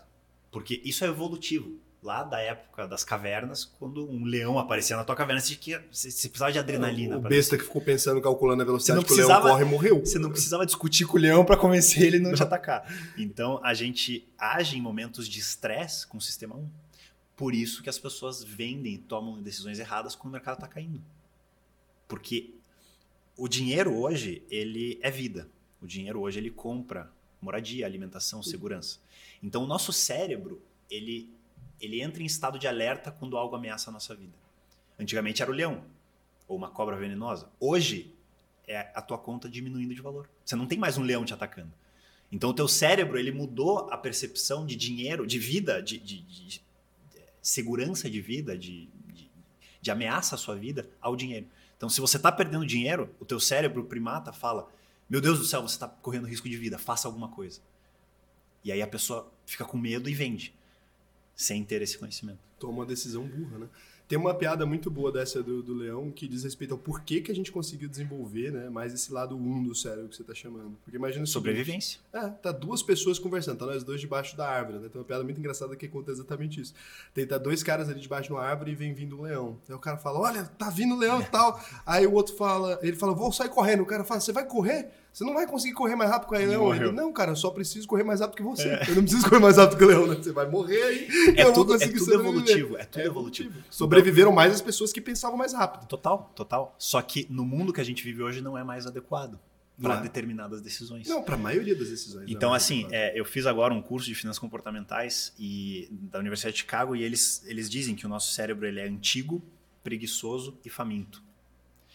Então, ele é faminto porque ele demanda muita energia. Nosso cérebro acho que tem de 3 a 4% do peso corporal e demanda de 25 a 30% da nossa energia. Sim, o ser humano é inviável, biologicamente inviável, Exato. se não Não. fosse comida cozida. Então ele precisa economizar energia, por isso que ele cria as heurísticas. Ele cria atalhos para não precisar ficar calculando a probabilidade de chuva. Isso economiza a nossa energia. E ele é muito antigo, o nosso cérebro ele tem 150 mil anos, da forma como a gente conhece hoje, desde do, dos nossos ancestrais. E desses 150 mil anos, 148 mil anos foi numa sociedade que não tinha dinheiro. Tinha quase nada, na verdade. né? O dinheiro surgiu há 6 mil anos, mas ninguém usava. Então foi, foi, virou mainstream há 2 mil anos, sei lá, um pouquinho mais. É mainstream. É, então, é, então a gente não está acostumado, cara. Nosso cérebro tem 150 mil anos, 1% disso foi lidando. E aí você vê investimentos. A primeira bolsa foi em 1600, 1602 ou 1604 na, na, em Amsterdã, na Holanda. Então, de 150 mil anos, os últimos 400 a gente lidou com investimentos. O nosso cérebro não sabe lidar com isso. Ele É. sabe lidar com o leão atacando ele.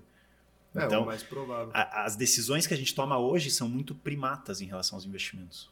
E, e esse foi todo o estudo que rendeu o prêmio Nobel pro, pro Daniel Kahneman. Mas é muito inteligente mesmo pensar assim, né? Que a gente não foi adaptado. Mas gente não foi adaptado pra quase nada do que a gente Do que a gente hoje, vive né? hoje, nada. Não, não tem Telas, é, coisa eletrônica, metaverso. E nem vai se adaptar também, É porque as pessoas acham que é assim que funciona, né? A evolução agora vai se adaptar. Mas se a- as pessoas conseguem reproduzir ali, não tá tendo muito mais uma, uma seleção natural, né? E é, é- é disso que é um assunto que a minha esposa cuida, de autoconhecimento, de saúde mental e tudo mais. E, e ela fala que a evolução da sociedade, da tecnologia, ela foi tão rápida que a nossa fisiologia não foi capaz de acompanhar. Mas ela não vai acompanhar nunca. Nunca, Ela nunca, porque a, acabou- a tecnologia vai evoluir cada vez mais rápido e a nossa fisiologia é, Não, ela parou. é A evolutiva. ela foi É que parando. não é que parou.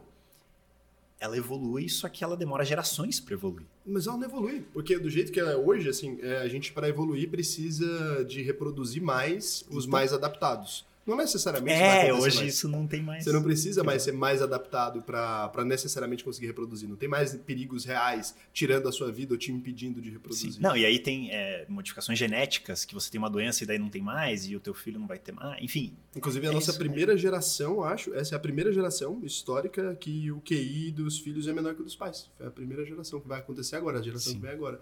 Não tem mais um, uma. A inteligência ela não é um fator que te faz ter mais filhos. E é isso que é evolução. Você precisaria ter mais filhos por ser mais inteligente. E pelo contrário, um monte de gente muito inteligente tomou a decisão de, de não, não, ter, ter, filhos. é o oposto. Ou não ter tantos filhos quanto uma pessoa que é Sim. talvez até menos inteligente do que aquela outra. Então, Então, essa disparidade de, de fisiologia e tecnologia faz com que as pessoas sejam mais depressivas, tenham mais problemas diversos que a gente vê hoje.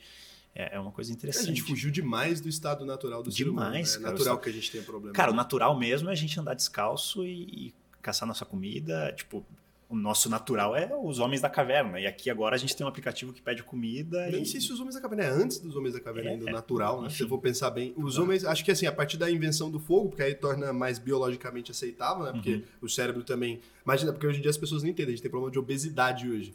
Mas se você imagina o cérebro gastando 25% das calorias ali que o corpo precisa, Uhum. né? Um corpo humano para funcionar bem precisa de Mil e poucas 1.500 a calorias, né? 2.000 calorias ali.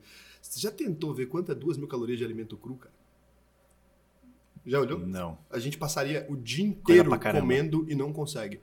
Então você imagina, e aí hoje em dia você está sentado, você teria que passar assim umas 10 horas comendo, sentado. Só que você não ficava sentado Não, para arrumar essa quantidade de caloria. atrás da, da E comida. aí gasta caloria, porque É. o corpo gasta muita caloria nesses poucos exercícios que faz. Então assim, Não, é e aí você senta e come um hambúrguer de 5 mil calorias. E deu. A- Aí ficou fácil, aí ele ficou viável o corpo humano, né? Então ele era, ele era inviável porque você teria que passar o dia inteiro correndo atrás de comida e tal. Aí hoje em dia a gente pode ficar sentado ali e comer alguma coisa e aí sim a gente tem esse tempo pra ficar pensando e tal. Sim. Então assim, se você você não fosse capaz de arrumar comida, você não precisava de um cérebro incrível, você precisava assim mais ou menos, é só para arrumar comida. E acho que a gente evoluiu com menos inteligência do que era necessário. É, e tem né? suas vantagens e desvantagens, como tudo, né? Então, é, enfim, a gente tem uma sociedade muito mais evoluída hoje, mas até que ponto é saudável, não é? Não, uma hora vai ter que. Uma hora a gente vai ter que ver o que é evolução. É. Porque não Vai dá que repensar, ficar falando né? que tudo é evolução. É. né? Porque tá indo, a tecnologia tá melhorando, que é evolução. Tem um Não, é que nem tem é uma aquela. Eu, eu vi esse me- um meme esses dias falando: ah, quando eu, quando eu era criança, minha mãe falava pra não ficar perto da tela.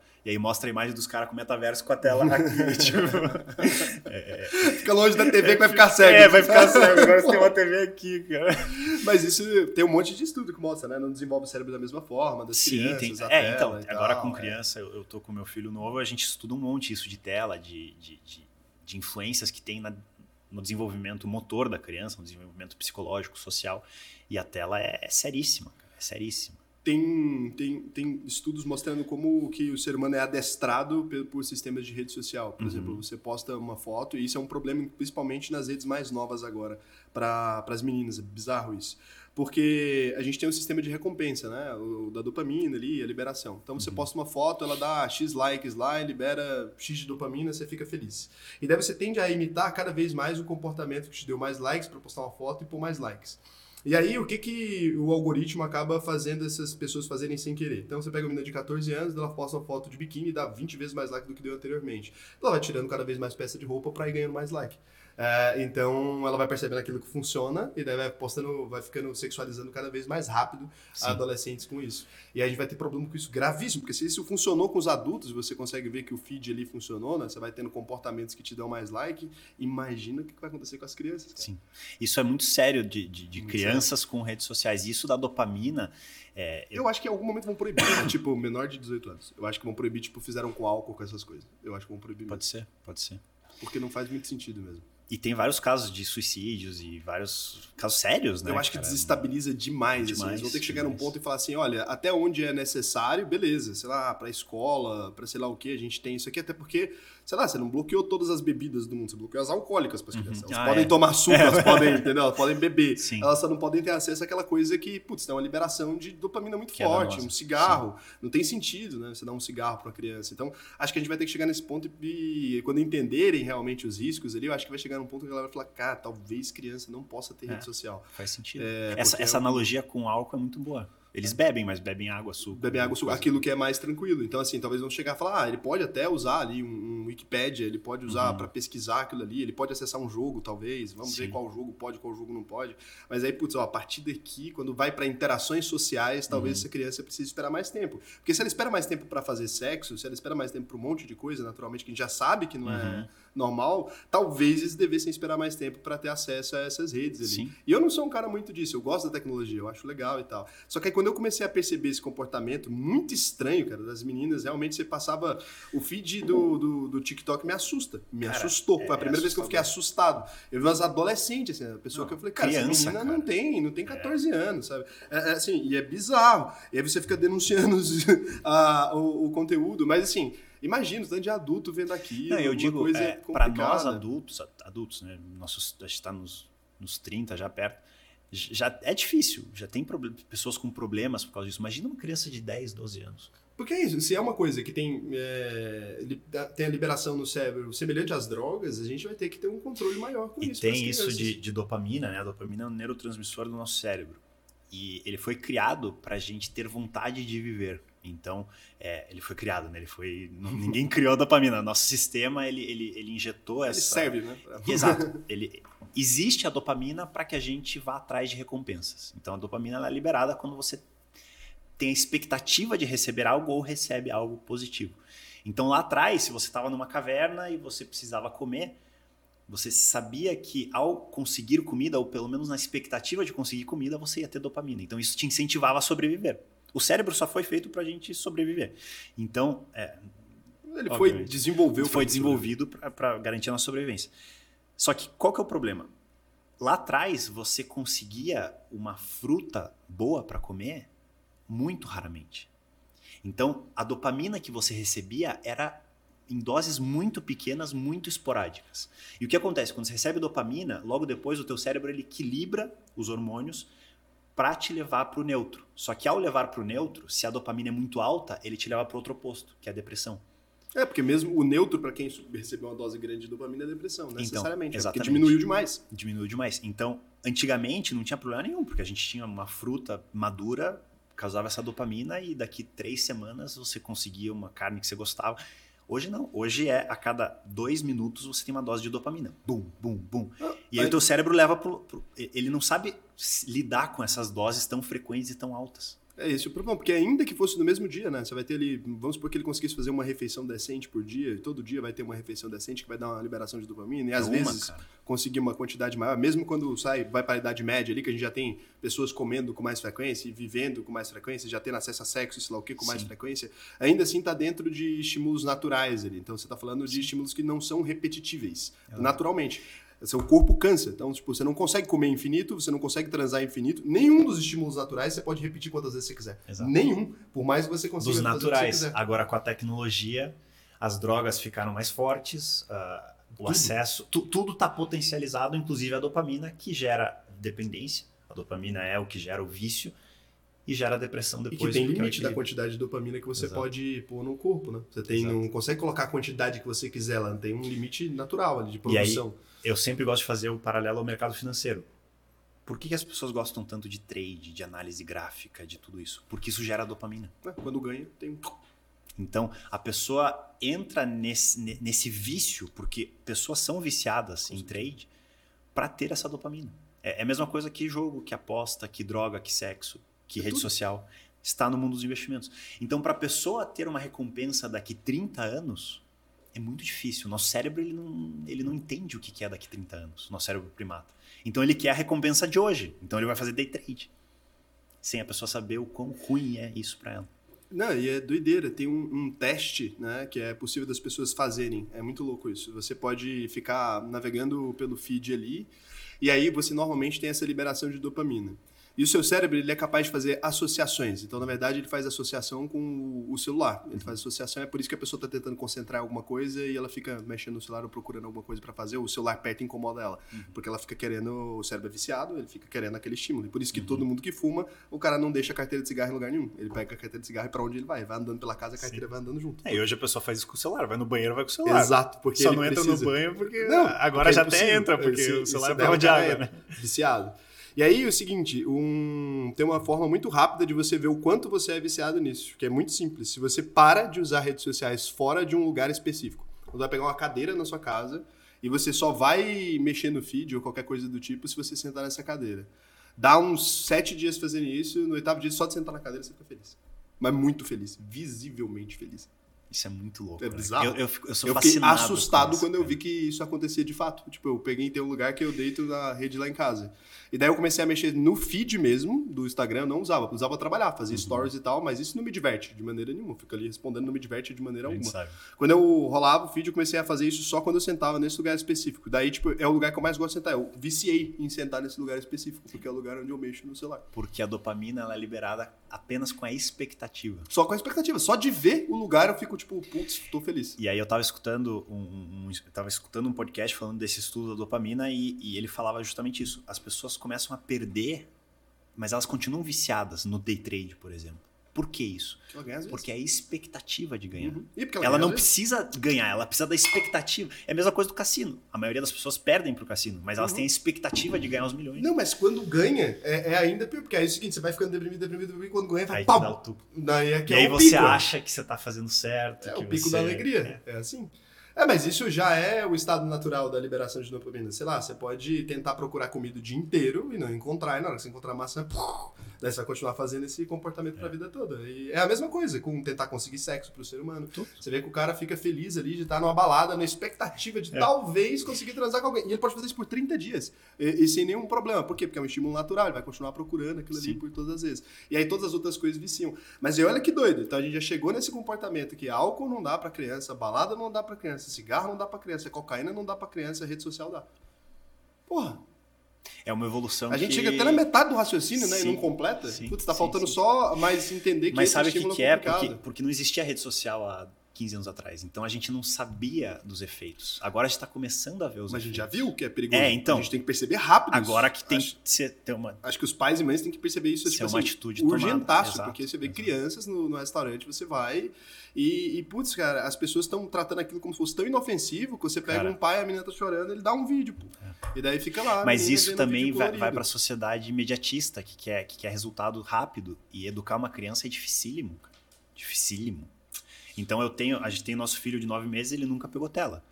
Cara, tem horas que demanda muita energia, paciência e disciplina para acalmar ele. Pô, mas nove meses nunca pegou uma tela. Ainda bem, né? Não, é. A gente fala hoje como se fosse uma vitória, mas é, é, porra, é, é o básico, né, cara? Tem Mas conseguir. tem, tem crianças que eu conheço próximas a nós que tem 10 meses, um pouquinho a mais que o Noah, que come com uma tela aqui.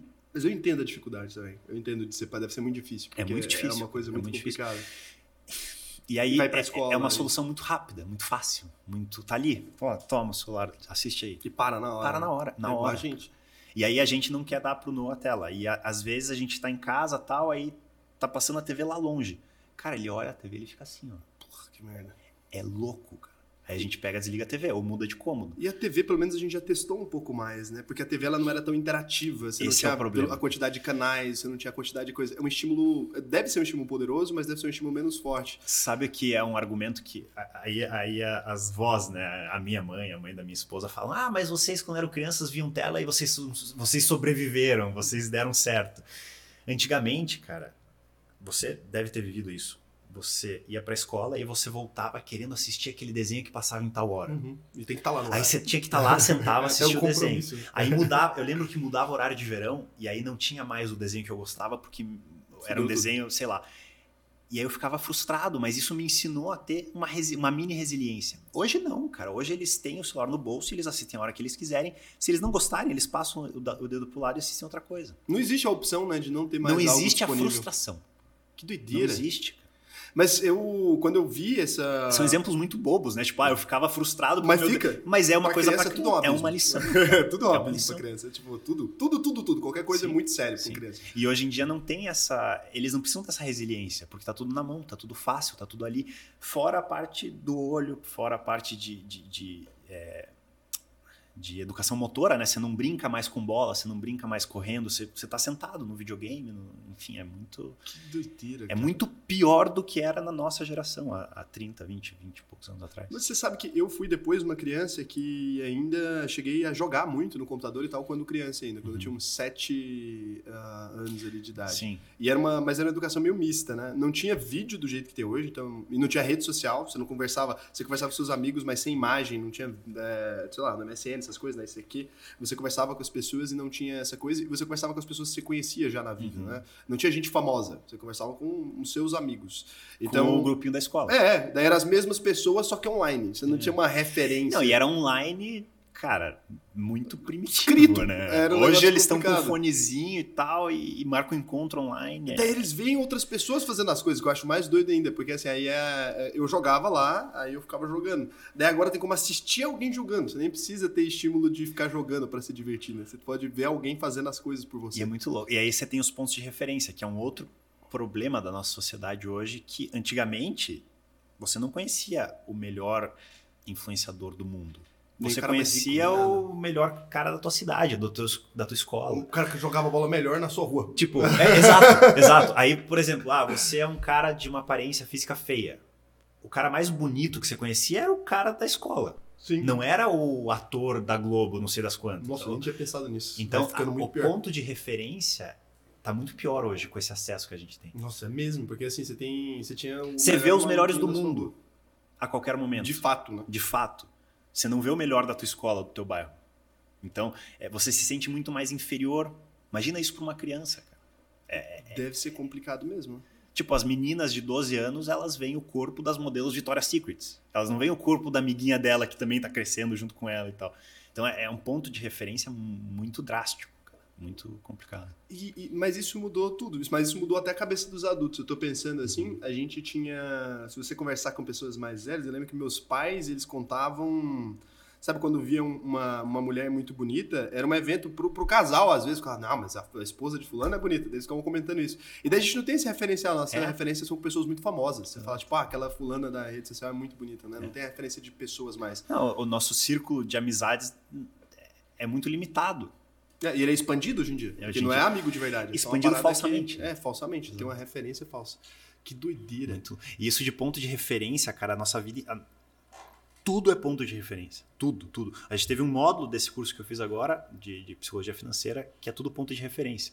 Então, se você tá num dia ensolarado e você entra numa sala, a sala é escura. Agora, se você tá numa sala que é um breu e vai para a mesma sala, a sala é clara. É verdade. Então a iluminação da sala é a mesma, depende do ponto de referência que você tem. Nos investimentos é a mesma coisa. O que é um investimento bom para você? O que é um investimento bom para mim? Depende do ponto de referência. Depende do ponto de referência. Então o cara que estava na poupança, um fundo que cobra 2%, mas que dá um rendimento um pouquinho mais legal, é ótimo. A taxa Selic paga 10, 25 É um agora. mega investimento. Putz, o cara tá investindo lá, se ele tem 100 É mil o ali, cara que estava numa sala escura. 10 mil? É, é o cara que estava numa sala de umbreu e foi para uma sala mais ou menos. Agora, o cara que tem acesso a carteiras globais, a, a produtos sensacionais sem custo, 0,03 ao ano, horrível. ele olha para um fundo ativo e acha horrível. Então é tudo ponto de referência. É, tudo ponto de Quanto a, a ação tá cara? Tá, a ação tá 100 dólares. Tá cara pro cara que pagou 20 dólares. Agora, pro cara que pagou 150, tá barata. Tá barato pra caramba, pra ele comprar mais. É, mas tudo é. A gente Então, é faz tu- o é mundo. tu- em a nossa vida pontos de inteira. referência. o- Quem tá assistindo aqui, o vídeo que você assistiu antes desse daqui era bom ou era ruim? É. Você vai jogar o vídeo agora de acordo com o ponto de referência que você tinha. Se você acabou de assistir um vídeo com uma edição péssima, com um som horrível, você vai achar esse vídeo sensacional. Ah, mas se você veio de um, de um trailer de um filme de Hollywood, porra, a qualidade tá uma merda. sardinha ali pra você investir um pouco mais na imagem. Então, é a nossa vida inteira. E aí, o que, que é o que, que é interessante para você viver uma vida mais feliz, menos frustrada ou mais preenchida? Você ajustar os seus pontos de referência às suas expectativas. Então, se a tua expectativa é que todo mundo seja gente boa, seja fiel, seja sensacional, você vai viver a vida decepcionada. É, lógico, né? Mas também a pessoa tá. Na, eu chamo tá na Disney. Tá na Disney, tá na, na ilusão do, do conto de fadas. Então, é, é felicidade e a expectativa menos resultado. Então, É, se é a tua isso. expectativa é enorme, a tua felicidade vai ser baixa. Agora, se, se- frustra, né? Então. Mas aí também entra no ponto, ah, então eu vou esperar tudo que seja péssimo e aí você entra naquilo de depressão, de, de, de, de não ter ambição para crescer, enfim. É um equilíbrio entre os dois. É, eu não, eu não consigo, eu não gosto de assistir é, muito, eu não vejo muito rede social, não sou muito fã disso, Uhum. é, apesar de eu trabalhar né, com isso, mas eu não gosto de, de ficar vendo gente, sei lá, gastando dinheiro fazendo nada, eu não tenho muito saco pra isso, assim, eu não fico, não me, não me satisfaz esse tipo de conteúdo, eu não entendo o que, que as pessoas ficam vendo aquilo, porque não, não faz muito sentido, sei lá, vou arrumar agora a minha bolsinha, vou ensinar vocês, me pediram muito pra eu arrumar minha bolsinha de, de esquiar, né, eu falo, caralho, quem te pediu isso? tá ligado? me pediram. Eu tenho certeza que não pediram muito, Não, mas porque o as pior é pessoas, que no essa- geral, são pobres, então o não pior é que um vídeo desse tem milhões de visualizações. Tem, Mas eu fico tentando entender, aí eu nunca consegui entender muito bem. E eu prefiro não, não julgar né, o conteúdo, então eu falo, cara, eu só não gosto de ver. É mas eu não gosto de ver porque eu acho irreal, eu acho, acho bobo. Superficial, ficar- né, é. cara? Então, assim, não- eu gosto de ver alguma coisa que me agregue, né? É meu canal favorito, é bizarro, eu falo isso, as pessoas acham que eu tô brincando, eu falo sempre. Meu canal favorito é um cara que chama Serjão JP, é um açougueiro do, do. Japão. Cara, esse maluco, ele, ele gosta muito do que ele faz. Então, Uhum. eu gosto muito de ver esses vídeos assim. Eu tenho um monte desses eh, caras que eu assisto.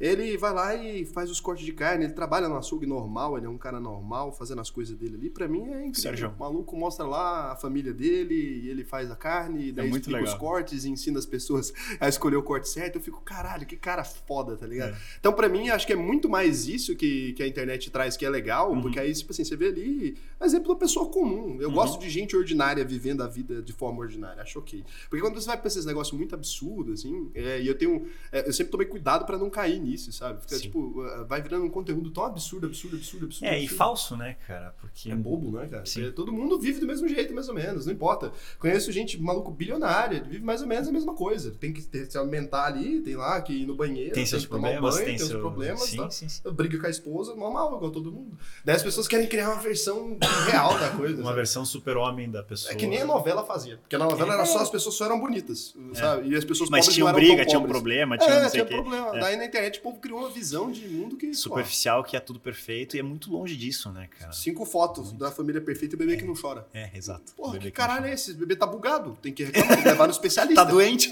Porque eu já vi a mulher falando, não, o menino nunca, nunca chorou. Desde que nasceu não chora de noite, não. Nunca, na Não, vida. então, aí, assim, por exemplo, eu nunca postei a foto do meu filho esgoelando. Não, não precisa. Não precisa. Mas Mas, eu não não que falo não que, ele é nada. perfeito, ele não chora. Porra. É. que o menino é um gênio Ele chora caralho, um monte, ele lógico. dorme mal. Tem fome, dá merda. Tem bebê, velho. Exato. É isso que é o Vaza a fralda e, e- e- tem coisas feias. É feio, Lógico. não, é? Tem- então. Mas é. aí vai ficar falando pras pessoas que não tem nada. Aí Ah, fala, não, meu filho, ele, ele vai ao banheiro quando ele. Tem dificuldade nenhuma, não. Tipo, tá aqui, tá vivendo. ele- criança. ele- Eu falo, gente, aí a pessoa pega, os outros ficam tudo Não, e aí, qual é o problema? Nas redes só tem esse- essa perfeição. Aí vai pro ponto de referência. Pessoa que tá lá, Normal. que tem dois filhos, que tem o trabalho, que tá tendo que cozinhar, limpar a casa, se ferrar, olha pra perfeita que acabou de parir, tá com um quadradinho na barriga, com seu filho, com sua roupinha da A pessoa sem dormir há três dias, com 10 quilos acima com do peso. olheira, 10 quilos acima, sangrando. Tipo, é, o ponto de referência, ela se acha a mosca do cocô do bandido. É horrível. É, então acho que. por Então, isso que é, tem que tomar muito cuidado com o que a criança, gente vê, Não cara. vai rolar isso aí, eu tenho quase certeza. Acho que É, em algum momento é. a gente deve pegar e falar, gente, por favor. Porque se a gente foi capaz de proibir todas as outras coisas, né? E limitar ali o acesso, e, e por questão de, de inteligência mesmo, Sim. porque isso não vai fazer muito Por, sentido. por proteger aquelas É. pessoas. Você vai pegar, porra, álcool, eu vou pegar uma dose e dar pra minha criança agora, porque ela fica quieta. É, porque ela, porque ela dorme melhor. Vou dar um esquinho aqui. Me contava uma história aqui, você é de, de Curitibã, falou, me contava uma história aqui no sul, tem a lenda Goiás que o pessoal dava vinho pras crianças. tá? Cara, eu, eu lembro do meu vô me dando cerveja no dedo, assim. Eu achava que era isso que eu ia falar, eu achava que era Cara, mentira. eu. Daí fui falar com os meus amigos de, de Porto Alegre e tal, a galera falou, não, é verdade mesmo, a gente tomava. Cara, eu- eu- eu- é, é uma, é uma me- memória que eu tenho. Eu já andava, sei lá, já tem uns 4, 5 anos. Eu lembro, assim, a mesa, meu vô sentado, eu baixinho, nem, nem chegava na altura da mesa, e meu vô assim, oh, que legal, não sei. tipo, é muito louco isso, cara. Mas é, é- é- isso de proteger é- é- faz muito sentido. Acho que no Faz futuro vão sentido. contar assim. Você acredita que dava, pegava um bebê É, de nove meses dava uma um tela, celular ali Vai ser, um- ele? vai ser Acho tão que absurdo quanto dar um uísque pro. Eu acho que vai ser. Porque Eu concordo. ah, do jeito que a gente tá vendo, né, os resultados, assim, Sim. então, acho que nessa geração específica dos anos ah, a partir de 2010 é que a gente vai ver, porque 2010 já tinha YouTube, iPhone. já tinha os negócios. Eu acho que nessa geração específica a gente vai ver um resultado. Algumas coisas Não, a gente está muito começando a ver positivas. agora, né? Pessoas de 10, 12, 15 anos com vários problemas mentais são essa geração. A gente vai começar Ainda não é, ainda não é. Eu achava que era a mesma, mas não é. Eu trouxe aqui o Felipe Molero, que é aquele, é, o Kid Investor, né? Que é um menino que investe e Ele tem tal. 13, né? Ele tem 13 anos. Surreal, né? Eu achava que ele era dessa mesma geração ali. Daí ele tava falando que na, na época dele não era tão assim ainda, não tinha... Na época dele.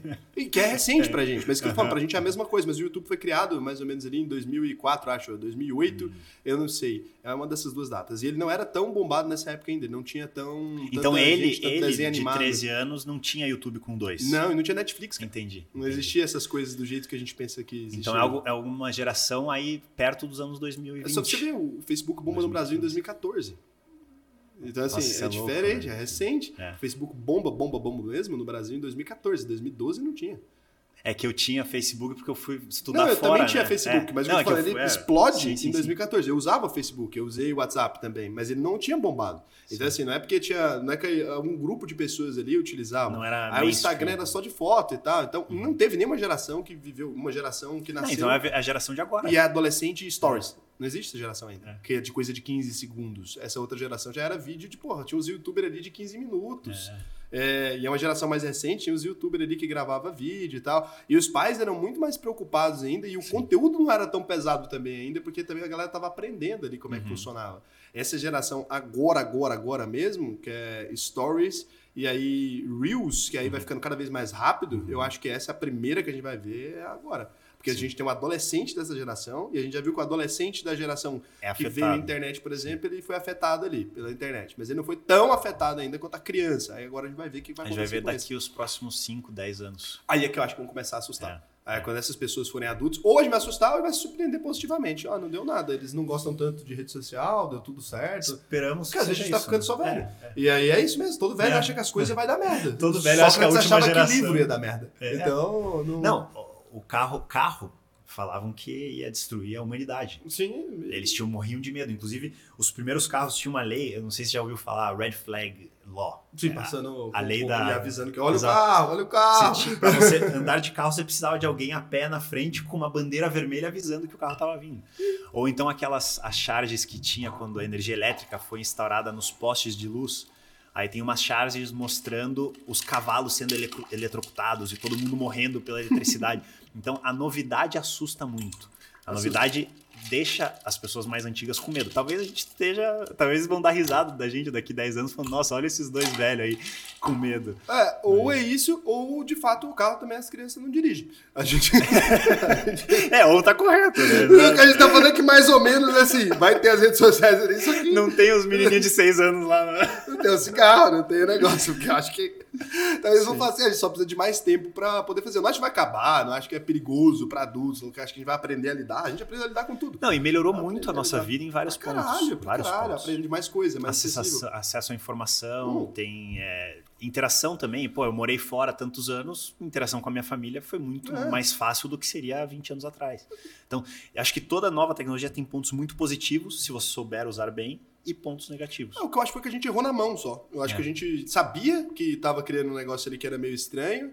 é, entenderam na internet tipo, porra, pornografia pra menor de 18 não vai rolar. Aí um monte de coisa a gente foi percebendo que não era uma boa ideia. Acho que essa é só mais uma coisa que na hora que a gente começar a ver essas crianças crescendo ali, alguém vai falar, eita, gente, ô, o negócio É, aqui a gente aí, né? deixou as crianças ali mexer com esse deu merda.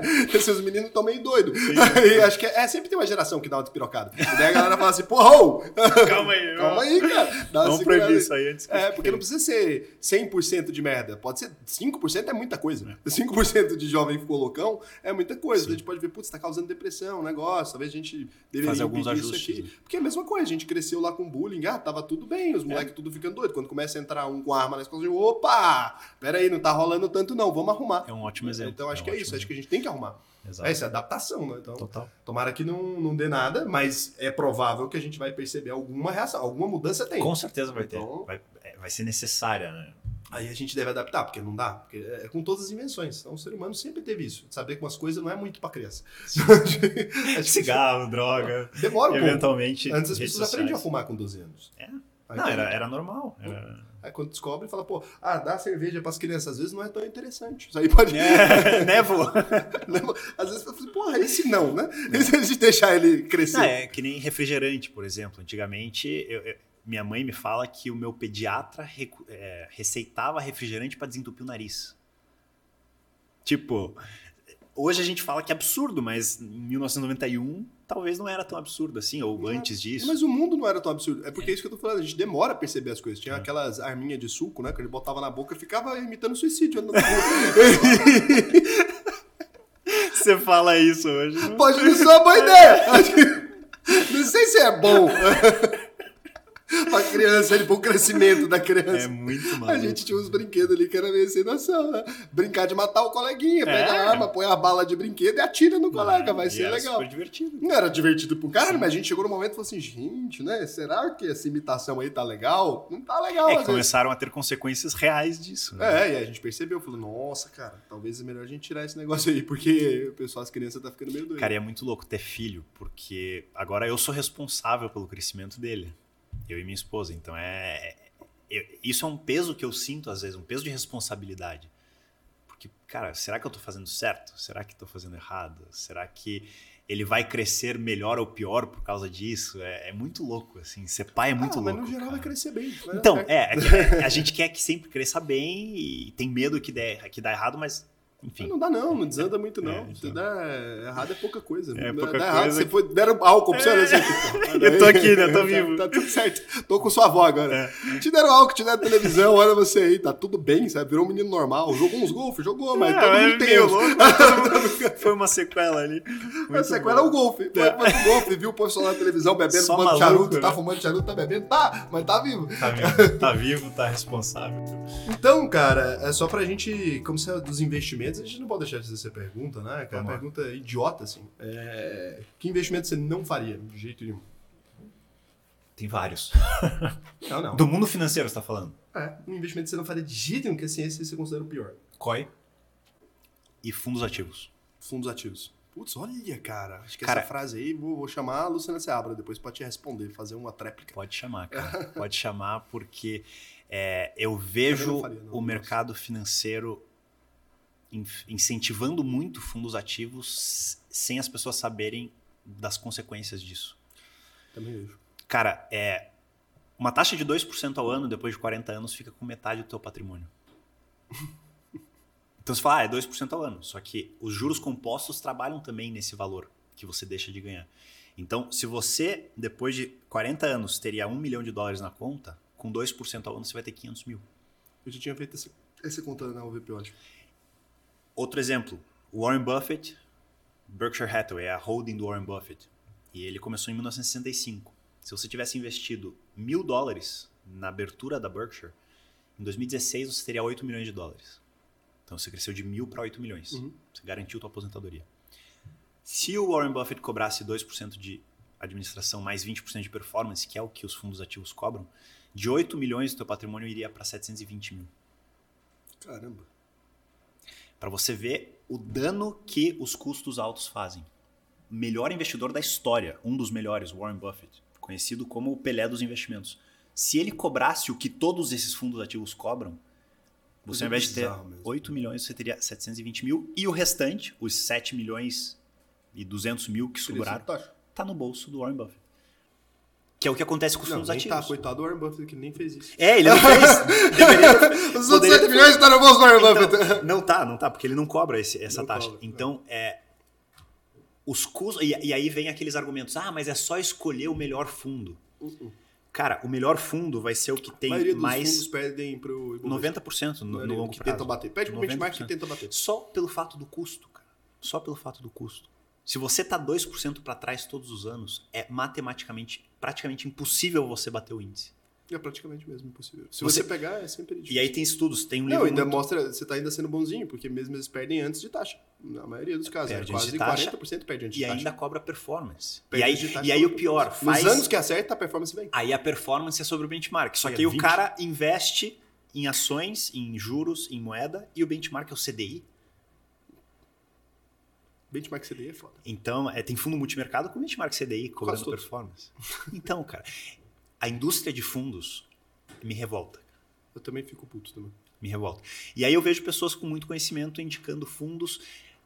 Não sei se é por falta desse conhecimento específico, ou por conflitos de interesse, ou porque dá mais lucro. Não, dependendo Não do sei, fundo. cara, tem não fundo, por exemplo, de ouro, sei lá, tem fundo que cobra 0,5. Então tem fundo pequeno, tem fundo que não cobra performance. Tem fundo que cobra uma taxa menor, Sim. né, você consegue ali ah, alguma coisa. E tem fundo que tem benefício fiscal e às vezes acaba fazendo sentido. Então tem algumas coisas que dá Algumas exceções, no caso. Exceções. Sim. É, é isso que eu falo sempre. Toda vez que eu converso, eu já chamei a Luciana Serra pra trocar ideia. Eu falo, pra mim, fundo é exceção.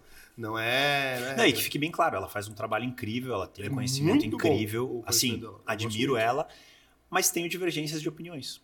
Não, Então, também não. o que- acho- o que é é o que eu te falei. Não né, dá, cara? não dá pra demonizar nenhuma classe de investimentos de modo geral. Mas você me perguntou o que eu nunca é- investiria Foi, eu fundos você ativos. respondeu, Tá perfeito. Nunca é investi. ótimo. Mas a ideia é essa mesmo, a gente pegar diversas opiniões. Visões diferentes. Mas eu também, essa é uma opinião que eu já dei aqui várias vezes, você não falou nada de novo. Então, falou só a, a demonstração matemática do, do que é muito Buffett. séria, cara. Pra mim Que é foi. séria. Isso aí foi, foi incrível. Esse aqui Então- vai ser seu corte, assim, você vai bombar, vai ganhar 80 Não, milhões aí de quando, aí quando corte. falam assim, ah, mas é só pegar um fundo bom, um bom gestor para te dar resultados. Cara, você pegaria o Warren Buffett no início da carreira dele E não é um bom resultado. e você horrível. teve um resultado de 8 milhões para 720 Se o cara mil. tivesse investido, em vez de você trocar, pode trocar o Warren Buffett pelo, pelo ETF IVV B11 aí, que mesmo com, no Brasil, com dupla taxa, Cara, aí com gente- dupla taxa, eu tô falando, com dupla taxa ainda teria performado melhor que o Warren Buffett, porque você ainda investe em IVV lá fora, é um ETF que investe Sim. no, que um ETF com mais taxa lá fora, ainda é uma réplica do ETF com mais taxa, e aí você ainda teria... É, teria um resultado muito melhor sem se taxa. preocupar com escolher o melhor fundo, em sair nada. ou entrar. Não, Sem não, nada, você só você não o saiu nem o seu investimento do Brasil. Você foi ali, Cara- foi o mais preguiçoso possível. Você falou, não vou nem abrir uma conta internacional. Eu vou Não. pegar aqui Simples, e você-. Fazendo apenas isso, você vai ter resultado melhor do que 90%. Dupla taxa. Lembra disso? Se você investe no IVVB11, você está pagando uma taxa do IVV, que é o ETF lá fora, e está pagando a taxa daqui de dentro. E ainda nesse caso, você teria. E sabe o que é pior? Você vai pagar mais imposto no IVVB11, uhum. porque não tem isenção de 35 mil que tem lá fora. É, todo jeito. Na venda, né? Na venda. Mas aqui também não tem distribuição de dividendos, aí também não paga o dividendo na distribuição. Fica dentro sim, que reinveste. Sim, sim. Então lá fora também você vai ter é. esse problema. Essa Exato. conta fica complicada. Cara, eu fiz um vídeo um que eu fiz, eu, fiz, eu, fora, né? eu fiz um vídeo que eu fiz exatamente isso, o IVVB11 comparado com o IVV. Eu levei em consideração taxa de administração, desconto de dividendos, lucro, imposto de lucro, eu fiz todos os cálculos. Deságio. Cara, dá uma diferença de uns 13% a favor do IVV no longo prazo. Sério? Sério. Com deságio? Com deságio. É, porque o juros compostos, depois que você Contando investe, nos também... primeiros anos dá prejuízo, dá diferença. Então, Se você for aí considerar até uns 10 anos, Até os 11 anos. Dá acho prejuízo. que 11 anos é o break-even. 11 anos empata, e aí depois do 11 primeiro ano, aí a diferença é cada vez maior a favor do investimento. É, porque fora. aí... É porque isso, o investimento ele é aquele... Você vai começar ali, o esforço inicial é o o que é mais importante, né? Exatamente. E aí leva em consideração custo de OF, custo Então o certo é o cara fazer o investimento aqui em VV, quando chegar em 10 anos, ele pede a conversão, porque tem não, não, não, não, não, não, Começa logo fora, cara. eu tô é. Mas seria o certo. Matematicamente, ele pode mas fazer a conversão essa, de Mas você não consegue fazer essa conversão tão fácil, ou consegue? Ah, é complicado, mas dá pra é, fazer. Então, é complicado. Mas vai ser mais fácil daqui a 10 anos. É, talvez. Mas eu prefiro começar logo. é lógico que eu também prefiro, só. Então, é porque matemática é essa porra. É, Se você é, vai fazer é. conta por conta, vai fazer. E aí, e aí assim, é, as pessoas falam: ah, mas é só entrar e sair dos fundos certos, é só não, escolher não. os fundos certos. Entrar e sair dos fundos certos. Aí trade de cara, fundo, aí, tem, porra, não. Tem, aí, não, tem. É, Se per... quer falar isso aí pra mim, eu nem troco ideia mais. É, Se for, esquece. for aluno meu, eu já xingo. Isso aí esquece. não dá. Que nem o Peter Lynch, ele foi gestor do Magellan lá nos Estados Unidos, foi um dos melhores fundos da história. Muito bom. Em 1977 a 1990, ele conseguiu uma performance de 29% ao ano que foi o dobro do S&P 500. Então ele foi um gestor que dobrou a rentabilidade do mercado americano. Show de bola. Todos os cotistas ganharam muito dinheiro, não sei. 7% dos cotistas ganharam dinheiro. Não, sim, porque o povo também fica saindo do fundo. Por quê? Porque a performance foi incrível nos quatro primeiros anos, de 71 a, 90, de 71 a 81, de 77 a 81, desculpa. E aí o fundo ficou famoso. E aí a galera entrou em peso, e aí desde então o fundo meio que foi de lado. Então, a pessoa entra depois que deu muito certo. Porque virou mídia, porque está todo mundo falando, porque o cara é genial, e aí todo mundo entra. Aconteceu o mesmo com a ARK. O ARK, o, o ETF da Catherine Wood, não sei se, uhum. se, você sabe, é, é, um ETF que foca em, energia, em novas tecnologias. E de 2019 a 2021 eles tiveram uma performance bizarra, assim, muito, muito boa. Se você vê o fluxo de dinheiro entrando no fundo, a maioria do dinheiro entrou no fim de 2021. Caramba. Desde então o fundo caiu 50 e poucos por cento. Hum.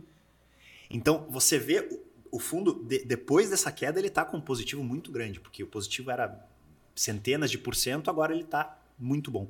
Só que a grande maioria das pessoas que estão nele estão perdendo dinheiro. Mas é comum isso também. É, isso comprar também tem a ver com o perfil do, do investidor também. Sim. É porque o cara, além de comprar na alta, mas assim, sai na hora que dá uma queda forte. Isso aí, cara. É o comportamento. É, é o comportamento normal. Ele teria, esse cara teria o mesmo prejuízo investindo em qualquer outra coisa. Porque nesse jeito de ficar entrando na alta, saindo na baixa, putz, cara, você pode investir no melhor investimento do mundo. Você uhum. pode investir sem taxa nenhuma, que Exato. a maioria das pessoas perdem dinheiro no mercado financeiro. E é por isso que eu defendo tanto investimentos passivos, onde é a pessoa só faz os aportes e esquece na minha plataforma de investimento vai ter uma opção que o cara pode travar a venda dele por X anos. Legal. Ele pode se impedir dele mesmo. É uma, pro, uma autoproteção. Uma autoproteção. Muito Aí só vai conseguir vender sair da custódia. Fazer merda comigo, você não vai. Muito vai ter que ir embora daqui. Porque é isso, porque acho que a pessoa ela consegue ali, né, é, chegar nisso. Ele não pode travar todo o patrimônio, porque às vezes uhum. o cara vai ter uma dificuldade financeira, vai precisar, mas eu vou permitir travar até certo percentual. Um percentual que é para longuíssimo prazo. Para longuíssimo, e, não tem como. Ele com certeza eles vão ter melhores resultados. Com certeza, porque é isso. É isso que eu falei. Às vezes se o cara escolher ações ruins, mas estiver impedido de vender, cara, o Magazine Luiza estava a fechar capital lá naquela época, e depois, pá, subiu pra caralho. Agora que ela tá caindo. Um monte de gente perdendo um dinheiro. Um monte de gente perdendo dinheiro. Um Aí o cara vai fazer o que vende dessa porra agora, porque a empresa tá num, num, num, patamar ali que é óbvio, ela tá disputando um negócio complicado mesmo. Aí Sim. daqui a pouco pode ser que dê certo, pode ser que não dê certo, mas assim, se você comprou na alta, vendeu na baixa, necessariamente você perdeu dinheiro. Repita a, isso algumas vezes você quebra. É isso, quem não vendeu ainda tem uma chance de. Agora, que o cara que vendeu já perdeu. Por isso quem que é muito ingrato isso, cara, de ficar buscando as melhores ações. Porque o que é a melhor ação? No, no conhecimento falho, a melhor ação é que rendeu mais, a que está indo muito bem, a que deu maiores retornos. E aí você compra na alta. E às vezes essa alta continua sendo mais alta, mas na maioria das vezes não. Então, ficar correndo atrás do que foi melhor é um erro muito grave. É muito. grave. Eu, a- alguns, eu falo de Mas é viés comportamental. total, total. Aquilo que valia X vai valer X de novo. Vieses. Aí, é, ancoragem, viés da recen recency bias, é viés da- do curto prazo, que você olha para a performance de curto prazo. Ah, alguns meses atrás, que eu trato de investimentos no exterior, enchia de perguntas sobre o ARC, o ETF, que estava subindo, Todo subindo, subindo, subindo. Faz três, quatro meses que ninguém mais fala nada dele. É, eu vivo isso todo dia, com todas as ações do, do planeta. É isso, É. meus inscritos. É- É, é é- é a subir um negócio, eu descubro que a ação tá subindo assim, ó. Eu abro a Porque caixinha as pessoas te pergunta, perguntam sobre pronto. ela. Aí eu sei, sei que tá subindo no É. dia, sei o que tá caindo no dia. E aí depois, não vem mais pergunta o que, que você acha. É o que, que eu devo fazer porque eu tô perdendo que dinheiro. caiu. Sim. Aí é todo dia. Então, assim, é. Todo dia era Magalu, Magalu, Magalu, Magalu, Magalu. Sabia que ela tava subindo. Aí agora não tem ninguém perguntando e um monte de desesperado. Aí aparece Que eu dois, os três. O que, que eu faço que eu comprei Magalu? Daí eu fico, meu Deus, cara, mas você sabe? Você comprou por quê? Você comprou porque tava subindo? Você comprou porque tava subindo? Não, ontem uma menina me perguntou: ah, nossa, o que, que você acha de PayPal? Não sei mais o que fazer. PayPal tá. tá Cara, PayPal foi de agora caindo. 306 para 120 É, o Facebook, assim, tá tudo. Então, se a pessoa entra, assim, eu costumo falar, o dinheiro é perdido nos investimentos não na hora da venda, na hora da compra. é isso. Se a compra foi feita equivocada, sem saber porquê, sem saber os objetivos, sem saber os riscos, Já deu merda. A chance de dar merda. Não, já deu, você só não sabe Você que precisa dar sorte para não dar. Não, vai dar, É, você vai só não dar. sabe que É. deu ainda, não tem como. Você comprou uma coisa sem fundamento nenhum, cara, não tem ação que vai só subir. É, Não- você não precisa existe- conhecer Você pode negócio. olhar pra qualquer ação, isso aí é 100% Cara, de a certeza. Amazon caiu 95% em 2001. Não existe, não existe uma ação que só suba. Não tem como. Por mais que seja a melhor empresa do mundo, ela vai ter dias que vai cair. Se você olhar o gráfico de qualquer empresa, por mais que ele pareça linear, se você olha de Não, longe, longo prazo. de perto você olha, prazo. ele tá assim, É. tudo, tudo, tudo, tudo, tudo. E por mais que seja, às vezes, queda de 5, queda de 7, queda de 5, queda de 7, vai ter, vai estar tá lá. E que nem as pessoas de cripto, ah, eu queria ter comprado o Bitcoin quando tava um dólar. Cara, se tivesse a 30, você ia vender. Com certeza. E aí, na primeira queda de 30 para 22, você ia vender. Se cair pra um dólar hoje, ele não quer comprar. Então, então é mentira. é, é o muito que ele isso. quer é o resultado Passado. garantido. É só isso. Resultado Aí passado. não existe. Cara, então, muito obrigado de verdade por ter aceitado aí o convite de vir aí. Porra, Valeu demais. cara. gosto de você pra caralho. E... Igualmente, recíproco. Manda aí qual a sua arroba, vai que alguém não te conhece. Arroba daniel.staff no Instagram. Se, staff é S-T-A-P-F-F, né? Mas põe dia Você vai ter que trocar daniel.s. esse nome. Você me falou já, né, cara? Eu preciso vai pôr um sardinha 2 aí pra Não, me você vai encontrar. ter que botar um staff, vai ter que botar staff escrito do É. jeito errado. Alguma coisa você tem que fazer, cara. Mas se pôr Investidor Sem Fronteiras, vai encontrar. Investidor Sem Fronteiras. É, e no YouTube, Daniel Staff também. Comecei meu canal um pouco, pouco tempo. Tô, tô engatinhando ainda lá, então se puderem dar uma força lá no YouTube Porra, também. manda brasa, velho. E isso é isso, isso é sensacional, velho. Muito obrigado. E o meu Prazer é enorme. o Raul Sena, se você ainda não conhece, lá no Instagram. Aqui no YouTube tem o Investidor Sardinha normal e o Investidor Sardinha podcast. A gente não pede o like no começo, é pra você deixar o like se você quiser, se não quiser também, foda-se, a gente tenta dar próxima. Tem que merecer o like. Tem que merecer É, o like. eu não, não gosto de, ficar enchendo o saco com essas coisas, não. Lá no canal eu falo pra galera sempre, ah, não deixa o like, não. Espera, na hora que tiver alguma coisa útil. Se você aprender alguma coisa, ah, você eu deixa falo o like. pra galera. Então, muito obrigado pela audiência aí de sempre e tchau.